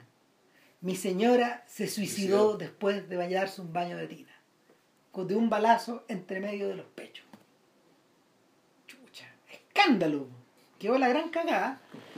Y obviamente los pacos, tal como en el doctor Mabuse, sospechan, Sí. sospechan mucho, porque en el fondo aparece una amiga de eh, la señora Rosenthal diciendo, ella se iba a juntar conmigo en una tienda, íbamos a ir a comprar, como si nada. Claro. Eh, pero Thea von Harbaugh, que dice estar presente eh, en, la, en la casa en el momento en que suena el disparo, ella defiende a brazo partido acá a Fritz A Lang. Lang, claro. Y no solo ella, sino que también eh, el benefactor de Lang, el jefe, Eric Pomer, Ya. que es el tipo que producía las películas. Entonces, eh, lo, que estaba, lo que estaba defendiendo Pomer en el fondo era este par de talentos que no, No. podían irse por el No, hoyo. no claro. A la cana, po. a la cara, el derechito. Y, y finalmente no pasó nada. po. Zafarlo, güey. Claro, entonces McGilligan dice que eh, hay distintas versiones de los amigos de Lang. Por ejemplo, eh, en el caso de. En el caso, eh, no sé, po, de Fritz Arno, por ejemplo, él dice: Lang era capaz de hacer esta weá. Lang es Mm. culpable. Él lo conoció en Alemania y después le hacía el kit en Hollywood. En cambio, la señora Eisner, Lotte Eisner decía: No, si lo, lo que. Yo, yo entiendo que la cosa es como media rara, pero yo pongo las manos al fuego por Fritz. Claro. Entonces, a- en, en la página siguiente de la biografía, McGilligan hace una, hace una, un- una, una carta Gantt, hace un, un catastro de todos los muertos, de todos los locos, de todos los falsos culpables y de los verdaderos culpables de las películas. La cagada, weón. El body count es más o menos grande, man. Entonces él dice, más allá de que este tipo haya sido culpable o no, toda esta nube que se que flota por encima de, de la muerte de Rosenthal, a la cual Lang nunca se volvió a dirigir, nunca volvió a hablar de ella en privado ni en público, ni en comunicaciones privadas ni públicas. Eh, de hecho, la existencia de Rosenthal era ignorada por la gran mayoría de los amigos de él en Hollywood. Nunca supieron que existía esta señora. Hablaba de la otra, de la nazi, digamos, pero no, no, de, no de esta. Eh, mucho, mucho, mucho de eso apunta a que, a que formó, formó buena parte de la materia prima que este gallo utilizó después. Sí. Claro, los sentimientos de culpabilidad de Lang o, o, o- o- la presunta criminalidad de Lang tiene una corporeidad que es bastante más que las bastante más palpable que las obsesiones de Hitchcock en ese Mm. sentido. Y, y bueno, y la referencia en realidad es útil porque cuando uno ve el testamento del doctor Mause, está todo puesto en el asador. Mm. Ya ahí está todo más extremado. No solo porque la película es más breve, sino porque en realidad Lang la estaba haciendo La, Lang la estaba haciendo con la pistola en la sien, básicamente. Es una, una película que no, no fue no, no fue estrenada en Alemania, de hecho. Esa película fue estrenada en, ¿En Francia? en Hungría. En Hungría, en en Budapest. Hungría. En Hay dos versiones, ¿eh? En Budapest. Y la yo creo que vi la una que está en YouTube, eh, que creo que es la más completa. Hay una versión alemana y otra versión francesa. La francesa dura 20 minutos menos. Ya. Y es con un elenco francés. Ah, Entonces, aquí en esta película Klein Rogue hace del Dr. Mabuse, pero, pero básicamente hace como de un, una suerte de fantasma. a ver, la- esta película, bueno, se, se estrenó en 1933, los nazis o acaban de, o, o acaban de asumir, o, o iban a asumir, al al punto que la película además fue prohibida. Si esa película no se- en, en Alemania fue prohibida y no se estrenó hasta, hasta la década de los 50. Es que las referencias eran demasiado Eran obvias. palpables. Era novia, entonces aquí uno nota que, que efectivamente esta película, eh, los Mabuse son como los zombies. ¿cachai? Ahora, el personaje Mabuse, efectivamente, como dice Christian, el, el actor Rogue es un tipo que está, el doctor Mabuse, eh, está, lleva 10 años encerrado en un manicomio, Está loco, pero, es que está escribiendo. claro, pero un día empezó a escribir, le pasaron un lápiz y un papel y comenzó a hacer unos garabatos. Claro, Y luego unos dibujos. Y luego empezó a redactar un diario. claro. O sea, y entonces el, el punto es que el doctor ¿cachai? el, el- el testamento del doctor Mabuse en realidad más que un testamento es un legado. Eh, En el sentido de que el testamento generalmente se entiende que cuando tú legas tus bienes a alguien, yo a, esta persona le doy tanto. Aquí más bien es como el legado, o sea, el, legado es, el legado de la humanidad, el regalo que le da la humanidad. Y el regalo que le da la humanidad básicamente es, este, es que es un manual para cometer delitos, Es un compendio de todas las criminalidades posibles. claro, y de la justificación y las razones del delito. Y de las sin razones. Claro, y entonces en el fondo es mi lucha, es. ¿cachai? Uno podría decir que, que eso es. Que es Mein Kampf, es, una, es un- ¿cachai? pero que y aquí empieza, uno empieza a ver como las debilidades, entre comillas, del, del- del- del tema. Es que en la primera película, eh, como era una película muda, donde por una cuestión de comodidad no puede haber mucho intertítulo, sino que solamente el, el, el- que te permita, digamos, cierta funcionalidad de la trama. La discursividad y las razones detrás de la conducta de Mabuse, ¿cachai? en realidad siempre, eh, siempre quedan a, a la deducción o a la inducción del espectador. O sea, es algo lo que, ¿por qué Mabuse hace lo que hace? Las motivaciones profundas en realidad o no es importante o no es interesante O o, es mejor que tú, que tú las decidas. O es algo que tú, claro, es algo que tú terminabas completando. Que, que tú, eso, eso lo armes tú. Claro. Ahora, era una película muda. La película 33 es una película hablada, donde por lo tanto ¿viste? el doctor Mabuse tiene voz. ¿Y qué, qué- qué importante el tema de la voz? Porque el, e- efectivamente aquí el personaje, el personaje importante, volvemos, es policía. Solo que en esta, esta vez está caracterizado ya no de una forma romántica. Claro, ya este, este es un policía Es un de novela negra, digamos, de, Claro, no, de es, un- noir. es un personaje, es un personaje de mitad de noir, mitad satírico. Sí. Lo que, ¿sabéis qué? A mí, mi, mi sensación, mi sensación es que eh, hay algo en la materia de M que, que transpiró o que sangró a esta película. De parte de los dos, de parte de la von Harbour y, Y de de Lang, parte de Lang. En el fondo lo que estos gallos descubrieron en M fue primero que nada, eh, a ver, primero que nada M era un registro, era, era un regi- primero que nada M era el registro de una obsesión porque estaba todo este sector dedicado al, al- al- a las aberraciones de este personaje. Por otro lado, estaba el mundo, el underground, la reacción que el underground tiene frente a eh, las atrocidades que este tipo comete, que ellos se declaran a, su- a sí mismos eh, escandalizados Mm. por la conducta de este sujeto que no se, que no se adscribe a la moralidad del criminal. Claro, le hace, un- le hace un, le hace un juicio popular. po. Claro, es la cagada. Sí, po. Y en tercer lugar, M es un procedural, como dirían los gringos. M es una M eh, todo lo que tiene que ver con la todo lo que tiene que ver con el aspecto policial es puro procedimiento. Sí. Entonces, por lo mismo, eh, los personajes no son tan importantes como Peter Lorre Claro. o como los mismos lo- como los propios criminales que lo van Como cercando. los jueces, claro. Claro, o los propios jueces, eh, bien Jueces dicho. criminales. Exactamente. Sino que en este caso, en este caso son eh, en este caso viene a ser, no sé, po, el ejercicio de la civilidad, el ejercicio del control, eh, el ejercicio del orden. Y, y acá eh, hay todo una hay todo un aspecto de procedimiento de película de procedimiento que en el fondo no va parando y que va por detrás va por Mm. detrás y, y rato se convierte en la película Sí. y y es tan poderoso eso que importa incluso más que el aspecto socarrón o satírico que pueda tener este policía que es como un gordo bávaro weón, puta eh, que ta- juega con esta idea de que nunca logra llegar a ver su- sus óperas de Wagner, ¿cachai? Eh, anda silbando sin frío eh, y, Y que siempre pasa algo. y que lo huevean. Claro, y que pero- y al mismo tiempo, pero un personaje que también te lo caracteriza como un tipo de muy.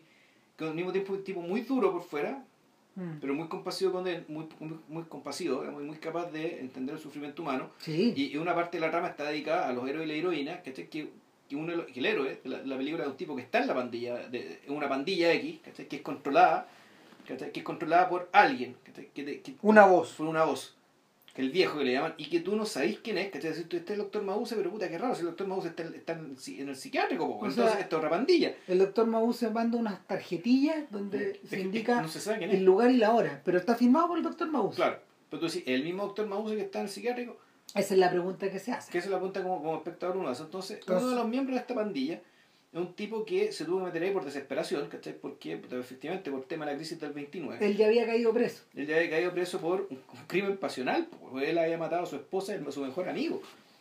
Y, y, y, y mira, lo que ahora es un femicidio condenable, espantoso, ¿cachai? Ta, ta, ta, de hecho lo es. En esta película es un crimen que ameritó la compasión del Paco.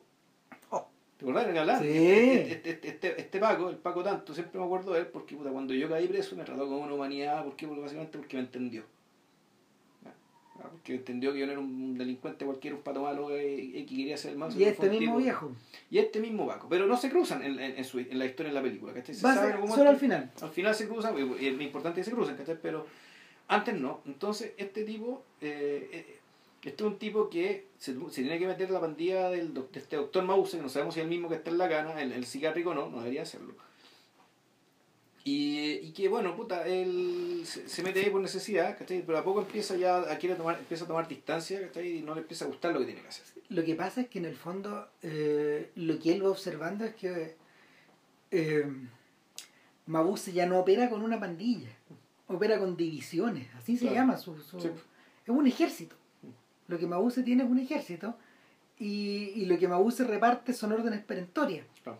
Ahora, estas órdenes perentorias eh, no parecen estar, no pare, que los mismos, los mismos, los mismos eh, malhechores lo dicen. No estamos ganando mucho dinero con esto porque mucho de este dinero o lo estamos quemando o lo estamos usando en otras fechorías Claro. o lo estamos desperdiciando.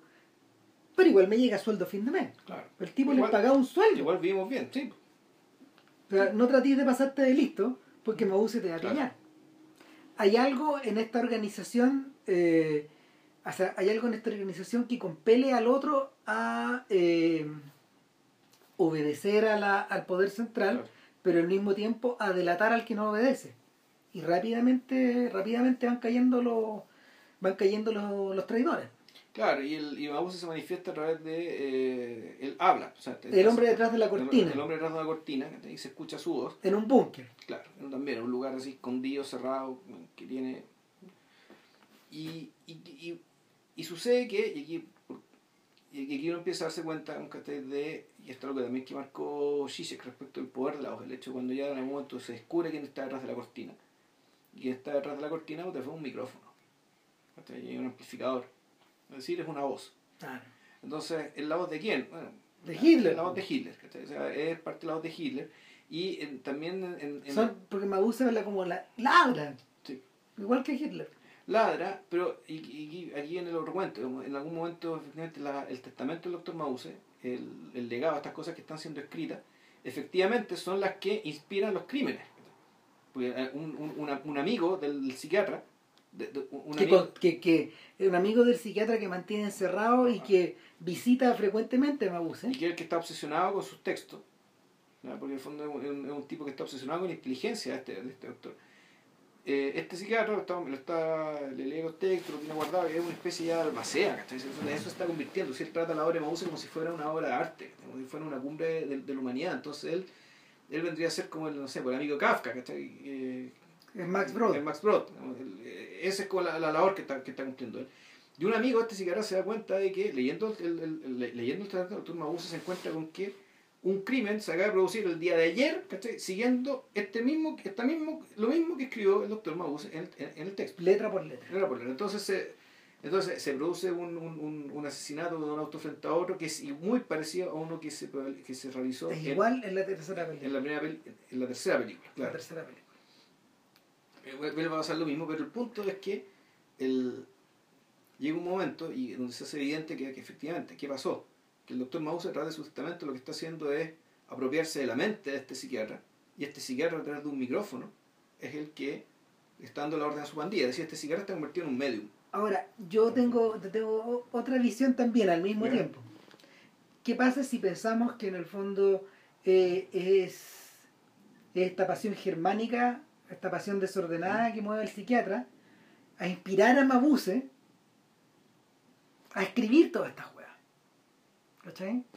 En el fondo, yo tengo la sensación de que también es un canal en dos sentidos. Por un lado está la admiración que el psiquiatra siente hacia Mabuse, a este Mabuse que cada vez que tiene el lápiz se pone, se incorpora de donde está acostado y escribe y escribe y escribe, pero yo creo que en el fondo lo que eh, Mabuse en ese sentido, Mabuse es, el, Ma- Mabuse es la marioneta de los deseos de este otro también. ¿Por qué, te lo, por, qué te lo, ¿Por qué lo pongo de esta forma? Hay arte intelectual de principios de, de siglo XX en Alemania que, que pisó el palito del nacionalsocialismo de esa forma, ¿Ya? incluyendo Schomburg, Berg. Schomburg les creyó un poco en la primera pasada. Bueno, muchos de ellos, muchos de ellos apoyaron la primera guerra también. O sea, de no, hecho, pues, sí, hubo un montón de. O sea, sí, pues sí, lo- los judíos alemanes estaban sumamente integrados, ¿cachai? Por lo tanto, la cantidad- hubo muchos judíos que fueron a pelear, a, a a a pelear por el Kaiser en las trincheras. ¿cachai? Como si nada, weón. y varios de ellos se dejaron llevar también por la en una primerísima instancia, Claro. hasta que entendieron lo que debía Lo pasar. que se les venía, sí, pues. Claro, y eh, parte, parte de esa compulsión es la que mueve a este gallo, eh, a, a- este doctor. Eh, yo siento que yo siento que de alguna forma los dos están como inextricablemente unidos y Lang, Lang lo ejemplifica de una manera brillante cuando utiliza cuando convierte en un espectro al doctor Mabuse. Claro, es que ahí lo que pasa es que ahí más bien, ahí, ahí pasa al revés, ahí da la impresión de que en realidad esta película precisamente se trata del secuestro de la mente de las personas a través de las palabras. Y, y estamos hablando de precisamente intelectuales, en este caso un psiquiatra que es una persona que eh, para la cual las palabras digamos, son casi igual de importantes que las pastillas, digamos, tienen más o menos la misma importancia. Entonces, eh, en, en la medida que tú pones eh, donde, donde más importante que las tradiciones, que las acciones, que las rutinas, sino que lo importante son las palabras, puta, efectivamente, si, tú- si todo en el fondo se juega en el mundo las palabras, efectivamente corres el riesgo de que palabras, eh, de que palabras hábilmente combinadas, eh, puta, te, te capturen, te capturen la mente, te embosquen la perdiz, digamos, te, envuelvan y te terminan secuestrando, secuestrando la voluntad. Entonces, lo que, claro, lo que está diciendo el doctor Mause, el, el testamento del doctor Mause, esta película sobre, esta película del año 33, es precisamente eh, es sobre eso, es sobre el secuestro de, de, de, de las almas de las personas a partir de, de cierto discurso, De los corazones y de las mentes. de los corazones y las mentes, ¿cachai? tanto de las personas más burdas, ¿cachai? de las personas más desesperadas, que son Que- la gente de la pandilla, y también de este líder intelectual preparada, ¿cachai? que yo no sé si pero yo no sé, si- no sé si estoy tan convencido de que el de que la cuestión sea en doble sentido digamos, ¿cachai? yo creo que los dos fueron barridos ¿cachai? en su voluntad solo que por razones distintas porque, porque el discurso está muy hábilmente muy hábilmente hilvanado Claro. y porque en el fondo además había eh, había ciertos ciertos comunes digamos que, que, que lo atraían a los dos que era básicamente que era básicamente el, el, el estado calamitoso del país ¿cachai? y cierto y cierto ¿cómo decirlo? cierta idea de la grandeza nacional ¿cachai? Eh, La voluntad, en- en términos en, termi- en- en términos políticos también en términos de la cultura O sea, hay cierta, eh, eh, el, no hay que olvidar que, o sea, no hay que olvidar esa palabra, el, el tema de la voluntad. Yo Mm. creo que la, lo que mueve a este viejo al psiquiatra a encontrarle un sentido a la obra Mm. del doctor Mabuse pasa por ahí, po.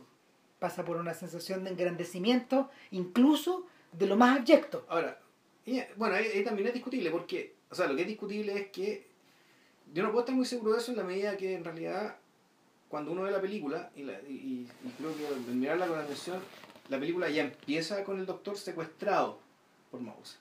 Sí. la primera vez que el doctor Porque los, los- con Mouse. que está en una clase, es una clase que en el fondo revierte, no sé, pues los que han visto escenas de Hannibal Ujú. y de todas esas películas así, Ya es como eso, ya. es como eso, ¿cachai? Entonces, un tipo le dice al otro, ya está de nuevo Ya con hablando del esta doctor. Puta. Claro. Entonces, en realidad, el mecanismo de cómo se produjo el secuestro no lo conocemos. No. Por lo, y por lo tanto, eso te hace pensar que.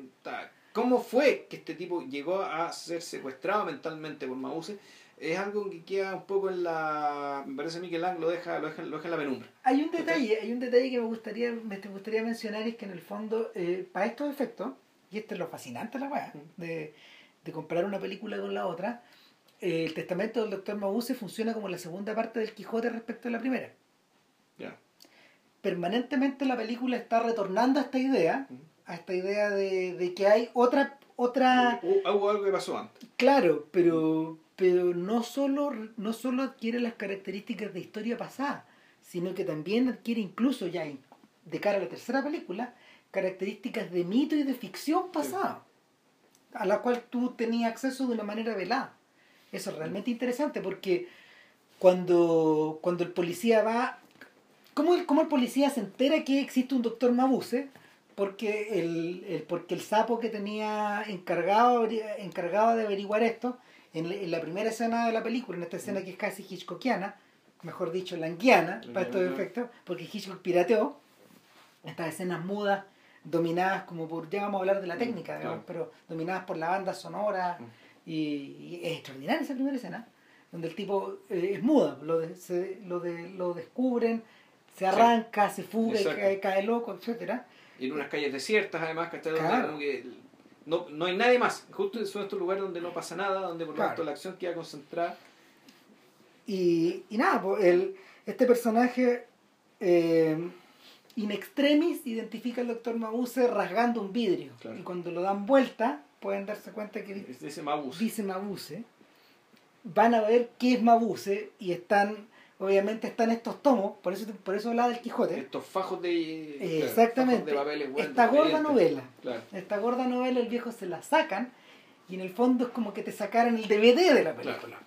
Y el viejo está mirando, se pone, se pone a observar y, y empieza a sacar conclusiones, pero dice, ¿cómo pego esto una cosa con otra? Luego pega con el hecho que el doctor, hay un doctor Mabuse que está preso en un manicomio. Claro, eh, esta Alemania no me calza con esta otra. Mm. Y sin embargo hay un punto de unión. Y el punto de unión en esta pasada, para Lang, claramente tiene que ver con el sembrar el caos. Mabuse en esta película es un, te- es más- el, eh, el Mabuse de esta película, sea quien sea, es un terrorista.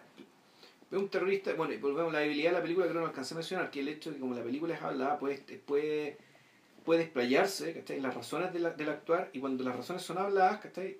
Son de una ramplonería importante. Son razones de, son razones, las típicas razones del malo de película. O sea, pero volvemos, claro, volvemos, volvemos a esta idea de que eh, Pero el tema es que... queda, esa- queda atado un tiempo y un lugar. Claro, porque al mismo tiempo, pero lo, lo que no cuadra es que esas razones de malo de película, no justifican ese nivel de adhesión, y el nivel de hipnotismo y el nivel de, de captura. Eh, mental e intelectual de los corazones y la mente de los personajes. ¿Por qué? Porque Hitler no capturó. La- los corazones y las mentes de las personas. Eh, prometiendo muerte, caos, ni destrucción, ni la desaparición de la humanidad. El- Hitler lo que hizo fue prometer grandeza nacional. Entonces, la cuestión funciona por una parte como una metáfora de Hitler, pero por otra. Cuando, pero, por otra, su, su discurso más profundo es un discurso absolutamente nihilista, que tú dices, ah, bueno, es que los tenía engañados. Pero la propia conducta te hace, te hace ver. Que, que efectivamente en realidad no hay mucho más que eso. ¿Qué quiero decir? Digamos, hay, hay- puede haber muchas buenas razones ¿cachai? para aniquilar a la humanidad, digamos, ¿cachai? pero el tema es que eh, Mauser no plantea ninguna. En ese sentido, eh, las razones que se proporcionaban en M sí tenían toda la autoridad. Es que, es que bueno, es, es que es, bueno, es un- es una película de juicio, en rigor, digamos, de un juicio un poco inhabitual, digamos, por lo tanto ahí las razones efectivamente tenían que ser buenas. Las razones, que ser las buenos. razones son la película. Sí, exacto. Claro, y es lo que vuelve a ocurrir, es lo que vuelve a ocurrir en forma reiterada en las películas de Lang. Yo me acuerdo que cuando, uno ve cuando uno ve Furia, Furia, sí, pasa lo mismo. Furia es la obra maestra de eso, ahí Sí. llega hasta el tope. sí. Pero por ejemplo, si uno le echa una mirada a Rancho Notorious, que es una película de venganza, un, un western, también funciona de esa manera. Ya. Y el, ¿Sabéis que yo creo que de alguna forma, de alguna forma Mabuse sacó partido de su tiempo? El, el segundo Mabuse saca partido de su tiempo, pero al mismo tiempo se convierte en una víctima de su tiempo. De, de las interpretaciones ligadas a ese tiempo. Ahora, donde la película sí es superior a la anterior, es en el manejo del lenguaje. Sí, no, claramente. ¿Por qué? Porque vaya, vaya que la sutileza de, vaya que la sutileza de la cinematografía de Lang había crecido durante con el tiempo. Mabuse es una película que, a ver, primero que nada tiene un extraordinario uso del sonido. Yo diría que más, más que el de M. Ya. Tan, tan, sobre todo, sobre todo en los temas que tienen que ver con la banda sonora, esta primera sección, esta primera sección, esta primera escena el- de la el película. puro chic, chic, chic, el, el- Claro. el ruido de la máquina de la imprenta de billetes falsos, Claro. billetes falsos. Y el tipo estuvo encerrado cuatro días, entonces lo que estoy escuchando es como la cicla Claro. Y, y donde él no puede escuchar nada más, está como bloqueado finalmente. Y es una escena, es una escena que volvería a aparecer en Hitchcock muchas veces y mal copiada en muchas otras. Mm. Eh, el otro detalle eh, que lo que lo hace ver que lo hace ver el Lotte Eisner es que dice que nunca hay que olvidarse que Lang es uno de los maestros del inserto Eh, y, y es porque en el fondo Lang nunca dejó de utilizar los insertos que a los que él se acostumbró en el cine mudo. Eh, son él lo utiliza él lo utiliza como pistas por ejemplo porque hay pedazos de cartas avisos letreros constantemente en pantalla documentos etcétera pero al mismo tiempo son la evidencia física de la realidad de esta Mm. historia o de Sí. la corporalidad de esta historia y en tercer lugar está eh, la forma en que maneja el montaje permanentemente una frase la- encadena claro, con otra Y que la tercera película todavía es más abrupto. Claro. Llega a ser, ya, ya llega a ser demasiado, incluso. ¿cachai? Ya Sí. llega, llega a ser de, los saltos son tremendos los saltos son tremendos. Son muy, o sea, para cine moderno, o sea, para uno como ya le, como, como, como, como público, público contemporáneo la cuestión es chorísima, ¿cachai? Pero aún así uno puede decir esto se puede hecho incluso con un poco más de sutileza, ya, ya Sí. es demasiado. Claro, lo que pasa es que en la segunda película Lang está un poco poseído Mm. después de haber visto a los rusos, yo creo. Y después de haber- después de una década de cine francés. Entonces, eh, lo que tenéis por delante es como la prefiguración del lenguaje del ciudadano Kane. Mm. Esta, esta suerte como de esta suerte como de cuerda que una escena le, le va tirando a Sí. la otra y que se van colgando una de otra y una de otra y una de otra que fortalece mucho la idea del procedimiento esta idea Sí. de que este Paco gordo finalmente va a llegar a alcanzar al sujeto más veloz de todo Claro. ahora cuando uno salta a la tercera película que ya se produce 30 años después Sí, ya no solo está la, no solo, no solo están esta diferencia entre las dos Alemanias efectivamente ya hay ahora hay dos Alemanias Sí. Está, no solo la, la Alemania del este y la del oeste, sino que la Alemania del presente y la del pasado, claro. separadas por una guerra. Y, y, el, y el tono de la película, eh, yo creo que es desesperado y es desesperante, es, una- es- es desquiciado. Es un tono desquiciado. Yo creo que yo creo que deliberadamente Godard en Alfabil trata de reflejarlo, pero como que al mismo tiempo se deja llevar por otra clase como de romanticismo y otra clase de urgencias, pero, pero este doctor Mabuse realmente es sin corazón. O sea, ya, ya la forma de matar a los sujetos ya no es acribillándolos, ya no es encerrándolos, ya no es... eh, ya no es, ¿cómo se llama? Eh, matándolos con veneno, colgándolos, no sé, ahora es una aguja de metal que, que te llega al Que cerebro. entra al cerebro, es tan decaída que entra al cerebro y. Es como la de Spectre, Sí.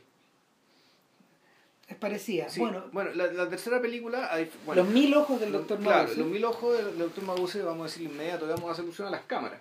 Que Claro. hace alusión a la, básicamente a la capacidad de ser vigilado permanentemente. El panóptico. que tengo el panóptico. ¿No? El panóptico donde ahora, pero el panóptico originalmente no, no, no- no es, no es tecnología, es arquitectura. Sí, ¿cachai? Esto es tecnología. ¿cachai?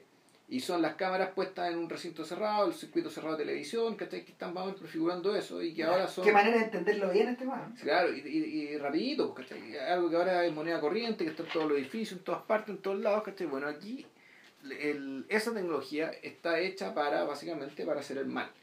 ¿ya? El, Es que Lang parece decir que existe, existe un límite, existe un límite en el cual hay, un límite para la mirada.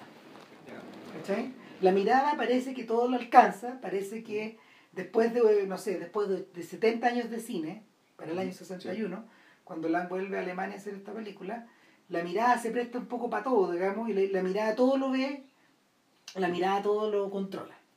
Y, eso lo teníamos claro con las dos películas anteriores.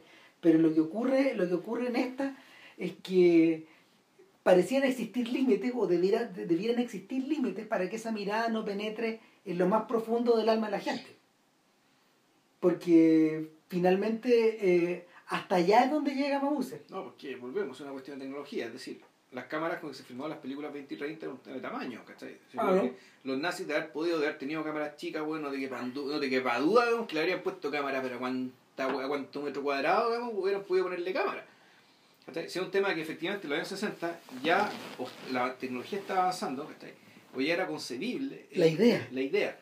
Ay, de hecho, la, el, todo esto transcurre prácticamente en un hotel, en el Hotel Luxor, que un hotel construido por Goebbels, En, la- en la historia, claro. Claro, esto es un construido, con- con- construido en la Alemania nazi, ¿cachai? Para alojar a diplomáticos, qué sé yo, tu, tu, tu, tu, tu, Pero, un, pero un hotel repleto de... eh, de trampas y de... claro, y, y que ya poseía un sistema de observación. Claro, de sapeo permanente.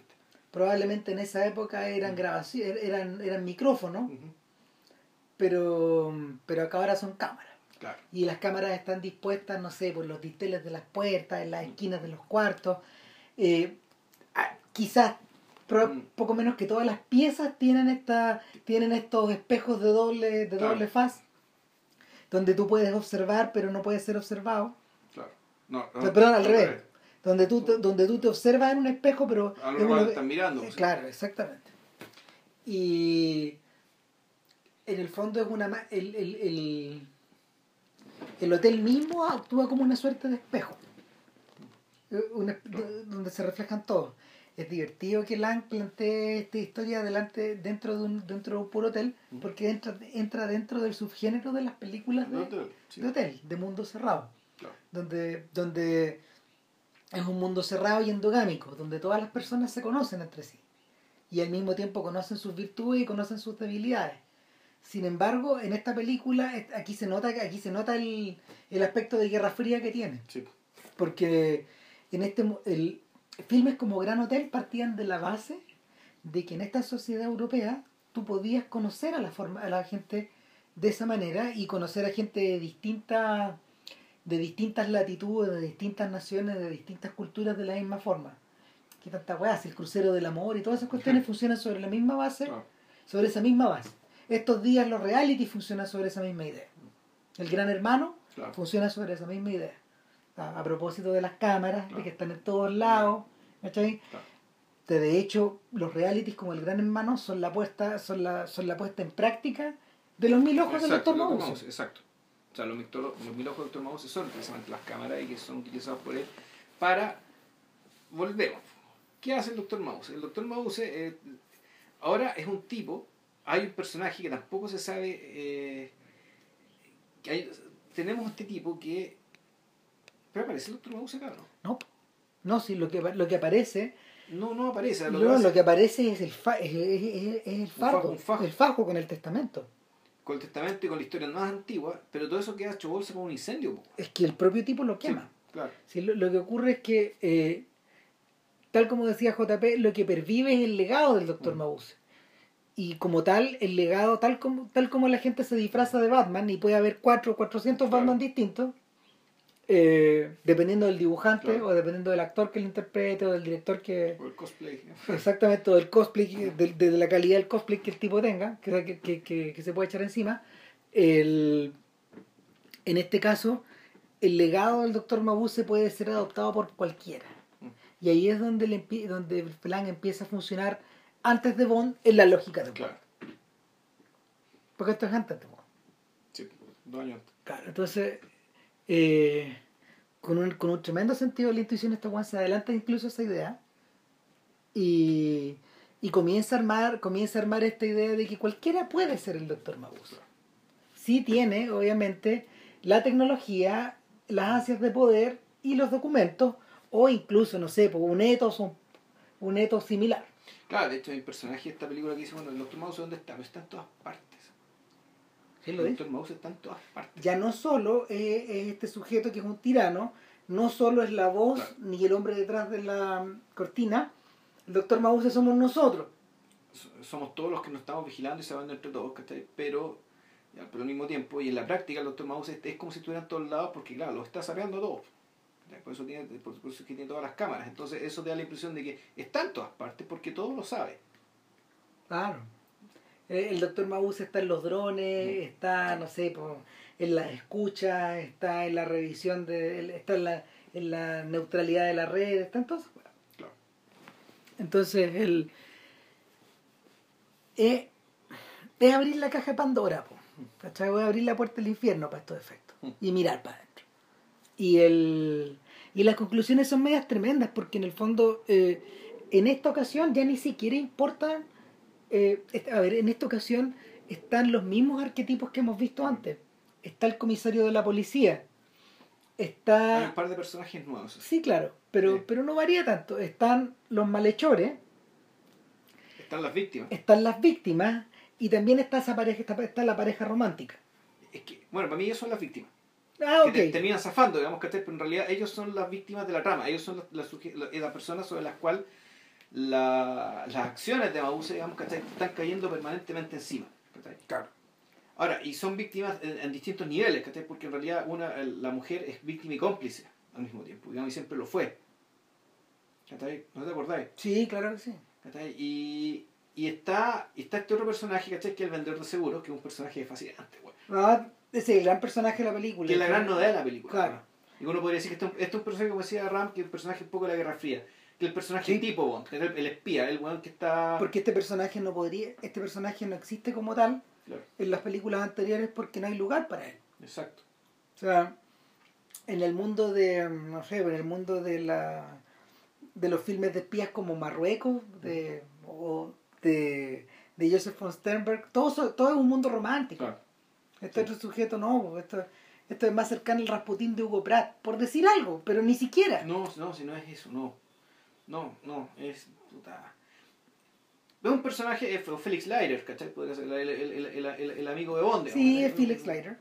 Pero, pero el... Una, una cosa así es un sujeto es un sujeto que está poseído por está, está poseído por la idea de la misión pero al mismo tiempo poseído por su disfraz y poseído por su propia ironía comido por el personaje claro, entonces el entonces bueno aquí Mabuse los crímenes de Mabuse son también de índole completamente económica donde pareciera ser que efectivamente que hay una motivación más de ya de gran saqueo digamos saqueo a gran nivel. Y lo, lo principal acá eh, lo principal acá es, la, es, esta idea de utilizar esta utilizar el poder el, potencial nuclear de, de, las armas de un millonario para sembrar el caos. Esa es la excusa.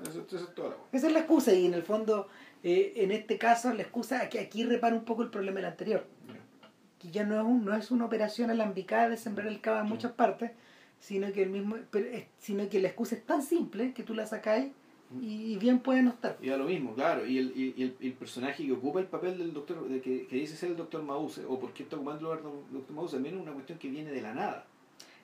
Es una ilusión. Que sale de la nada, Es, y da lo mismo, ¿cachai? Es alguien que dice ser hijo del doctor Mause cuando nosotros vimos las dos películas anteriores, el doctor Mause no tuvo hijos. No tenía hijos. No, no, y ni siquiera, y en alguna otra parte queda claro como que no es, digamos, no. Eh, entonces, este, es cualquiera. Está, está presente la idea de la voz, pero ni siquiera la voz es no. el, el tipo que está articulando todo, sino que en el fondo es como un locutor. Claro.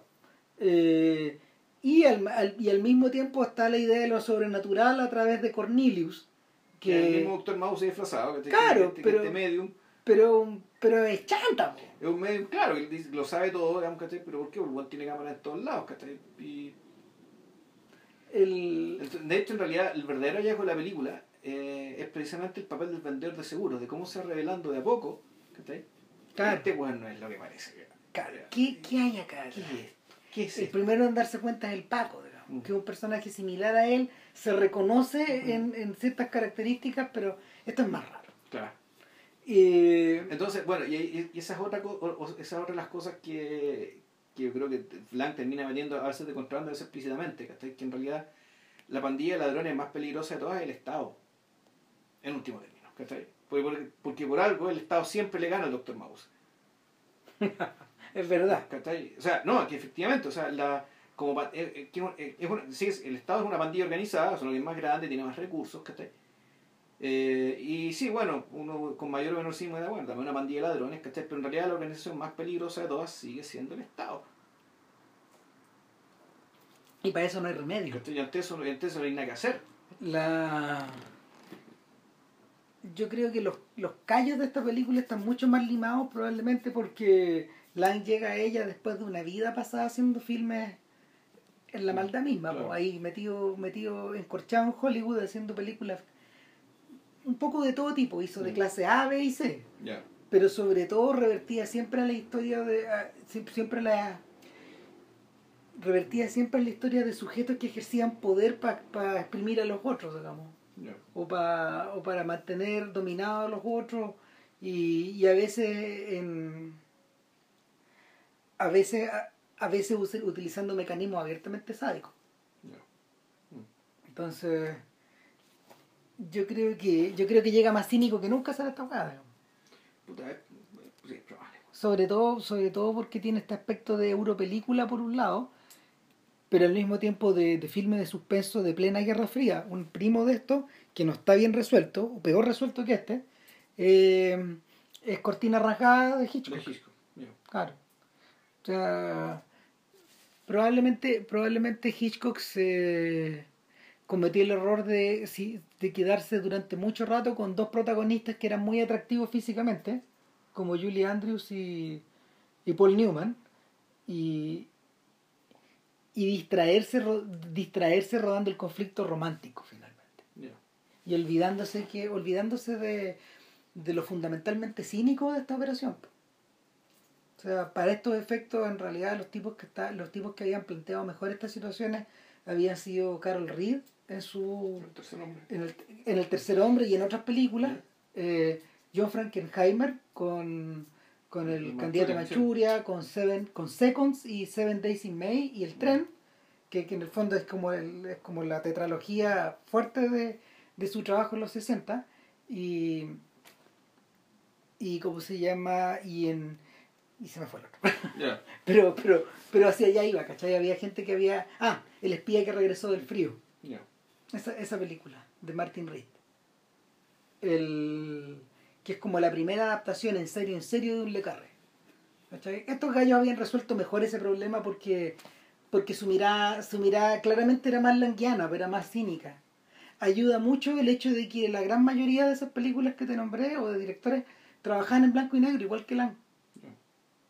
O sea eh, mm, yo creo que no es casual sobre todo porque bueno Lang filmó harta película en color también pero pero para pero pero la cómo se llama este mundo grisáceo este esta esta especie de esta especie de nube que se planta por encima de los personajes ayuda que ayuda, ayuda mucho que sea en blanco y negro.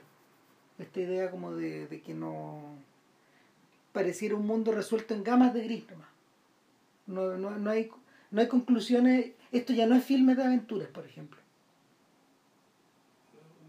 Igual sí, o sea, sí, sí. O sea, es un thriller que tiene como cosas, estas cosas de espionaje que decís tú. Tiene persecución en auto. sí. También tiene, tiene romance, romance, romance real, digamos, ¿cachai? claro Pero, es más, el- pero es más cercano a los thrillers más que una película Sí, es porque claro, el hecho de que el protagonista sea un millonario, esto es muy, también, creo también es como de Hitchcock, ¿no? De esta gente que por el hecho de estar eh, posicionada socialmente en estas esferas, ¿cachai? Efectivamente le pasan cosas por estar en estas esferas. Por, por ejemplo, claro su, su propia excepcionalidad viene de ahí O sea, el hecho de que, claro, pues, por eso lo convierte en una presa importante para que le, que le quieran robar su empresa, ¿cachai? Precisamente, y estar además alojado en este hotel, ¿cachai? Que donde, donde, no, donde no entra cualquiera. claro Pero bueno, no eso pues, yo, yo- yo- que me cansé. yo también no sé el calor estamos cagados cansados, estamos viejos, ¿no? Bueno, eh, nada pero no mira fue un gusto ver las cuatro yo nunca he visto Sí. las cuatro Yo las había visto hace mucho tiempo, las tenía recontra olvidadas, ¿cachai? Porque efectivamente el, tiene un montón de méritos y todo el cuento, pero no es lo inolvidable de Fritz Lang. Lo inolvidable de Fritz Lang es Metrópolis y es M. O sea, son las cosas que yo, ve, que yo veo y recuerdo y, y, y las tengo en la cabeza aún. Estas son muy buenas películas de aventuras, eh, se, eh, señalan en hartas cosas, seminales en muchas cosas, pero no, así que son películas para mí no son tan canónicas, personalmente. No, No, no, no- es de, no es de lo realmente grandioso que he visto. no, yo, yo fíjate, que yo pienso lo contrario. Yo creo que eh, a mí me gusta mucho M. Para mí es, pa- pa- pero en cuanto a Metrópolis, ver Metrópolis hoy día, eh, a mí se me, a- Metrópolis a mí me hace agua. Me hace agua. Yo creo que la gran, los grandes aciertos de Metrópolis vienen de la iconicidad Sí, que- con la que, con la que Lang rodea esta, esta perspectiva arquitectónica que él adopta como en los nivelungos también. Mm. Y, pero, pero en esta pasada yo siento que eh, cuando uno observa los tres maúses, tú vas viendo que de alguna forma va, va, mapeando, va mapeando ciertas perspectivas, no solo del cine, sino que de la historia del siglo XX, que hacen Sí. sentido. Sí, pues, como los zombies. Y por otro lado, eh, al revés de lo que ocurre con Metrópolis y, y, los- y con los nivelungos, quieren espectáculos, eh, espectáculos para los que se diseñó una partitura. Eh, los nivelungos es la primera película que posee una partitura sinfónica en la historia, Ya. que fue editada en disco después, y que fue editada como partitura y todo. Entonces, eh, había ese Fritz Lang jugando a ser yo James Cameron en Avatar y en Titanic. Es cuando ser Wagner en realidad. Claro. Lo que está, está haciendo. está son, son óperas. Claro. Y, y, y en el caso del doctor Mabuse, a mí lo que realmente me, me- lo que realmente me interesa, me vuela la cabeza y me Mm. inquieta también, es que esto es arte popular. po. Esta weá es, es emoción callejera y, y al mismo tiempo eh, eh, O sea- es, es- es- es venta, es venta de... Es venta, mira, no solo es venta de emociones bajas, sino que, sino que al mismo tiempo te, te ofrece perspectivas que están como muy por muy muy que no que no pare- que no están que no están veladas no están ocultas la, la, la otra lectura de las cosas está ahí también Sí, para que tú las es. mires Sí. ¿cachai? y en ese sentido me parece que estas en, en ese sentido me parece que son canónicas eh, porque resumen de alguna forma mejor los intereses de Lan que las otras Eh, este otro viejo a lo mejor hizo hizo cumbre y sus cumbres su K2 su, K, su K3 y no sé qué más su Everett son esas otras cosas pero esto esto yo creo que era más más él que nada Puede ser. sí. pero en fin bueno, bueno, la próxima semana, supuestamente, si no pasa nada raro y alcanza, al- al- alcanza a ver la película, sería un documental que va candidato al Oscar, que me dice Ramírez, se llama Listen to Me Brandon, que es Listen sobre- to me, Marlon. Marlon, digo, que es sobre las grabaciones, ciertas grabaciones que tenía Marlon Brando hablando él, pues, ¿no? claro sí, sí, las grabaciones privadas de Brando eh, convertidas en película Ya. Así que, bueno, eso. Que estén muy bien. chau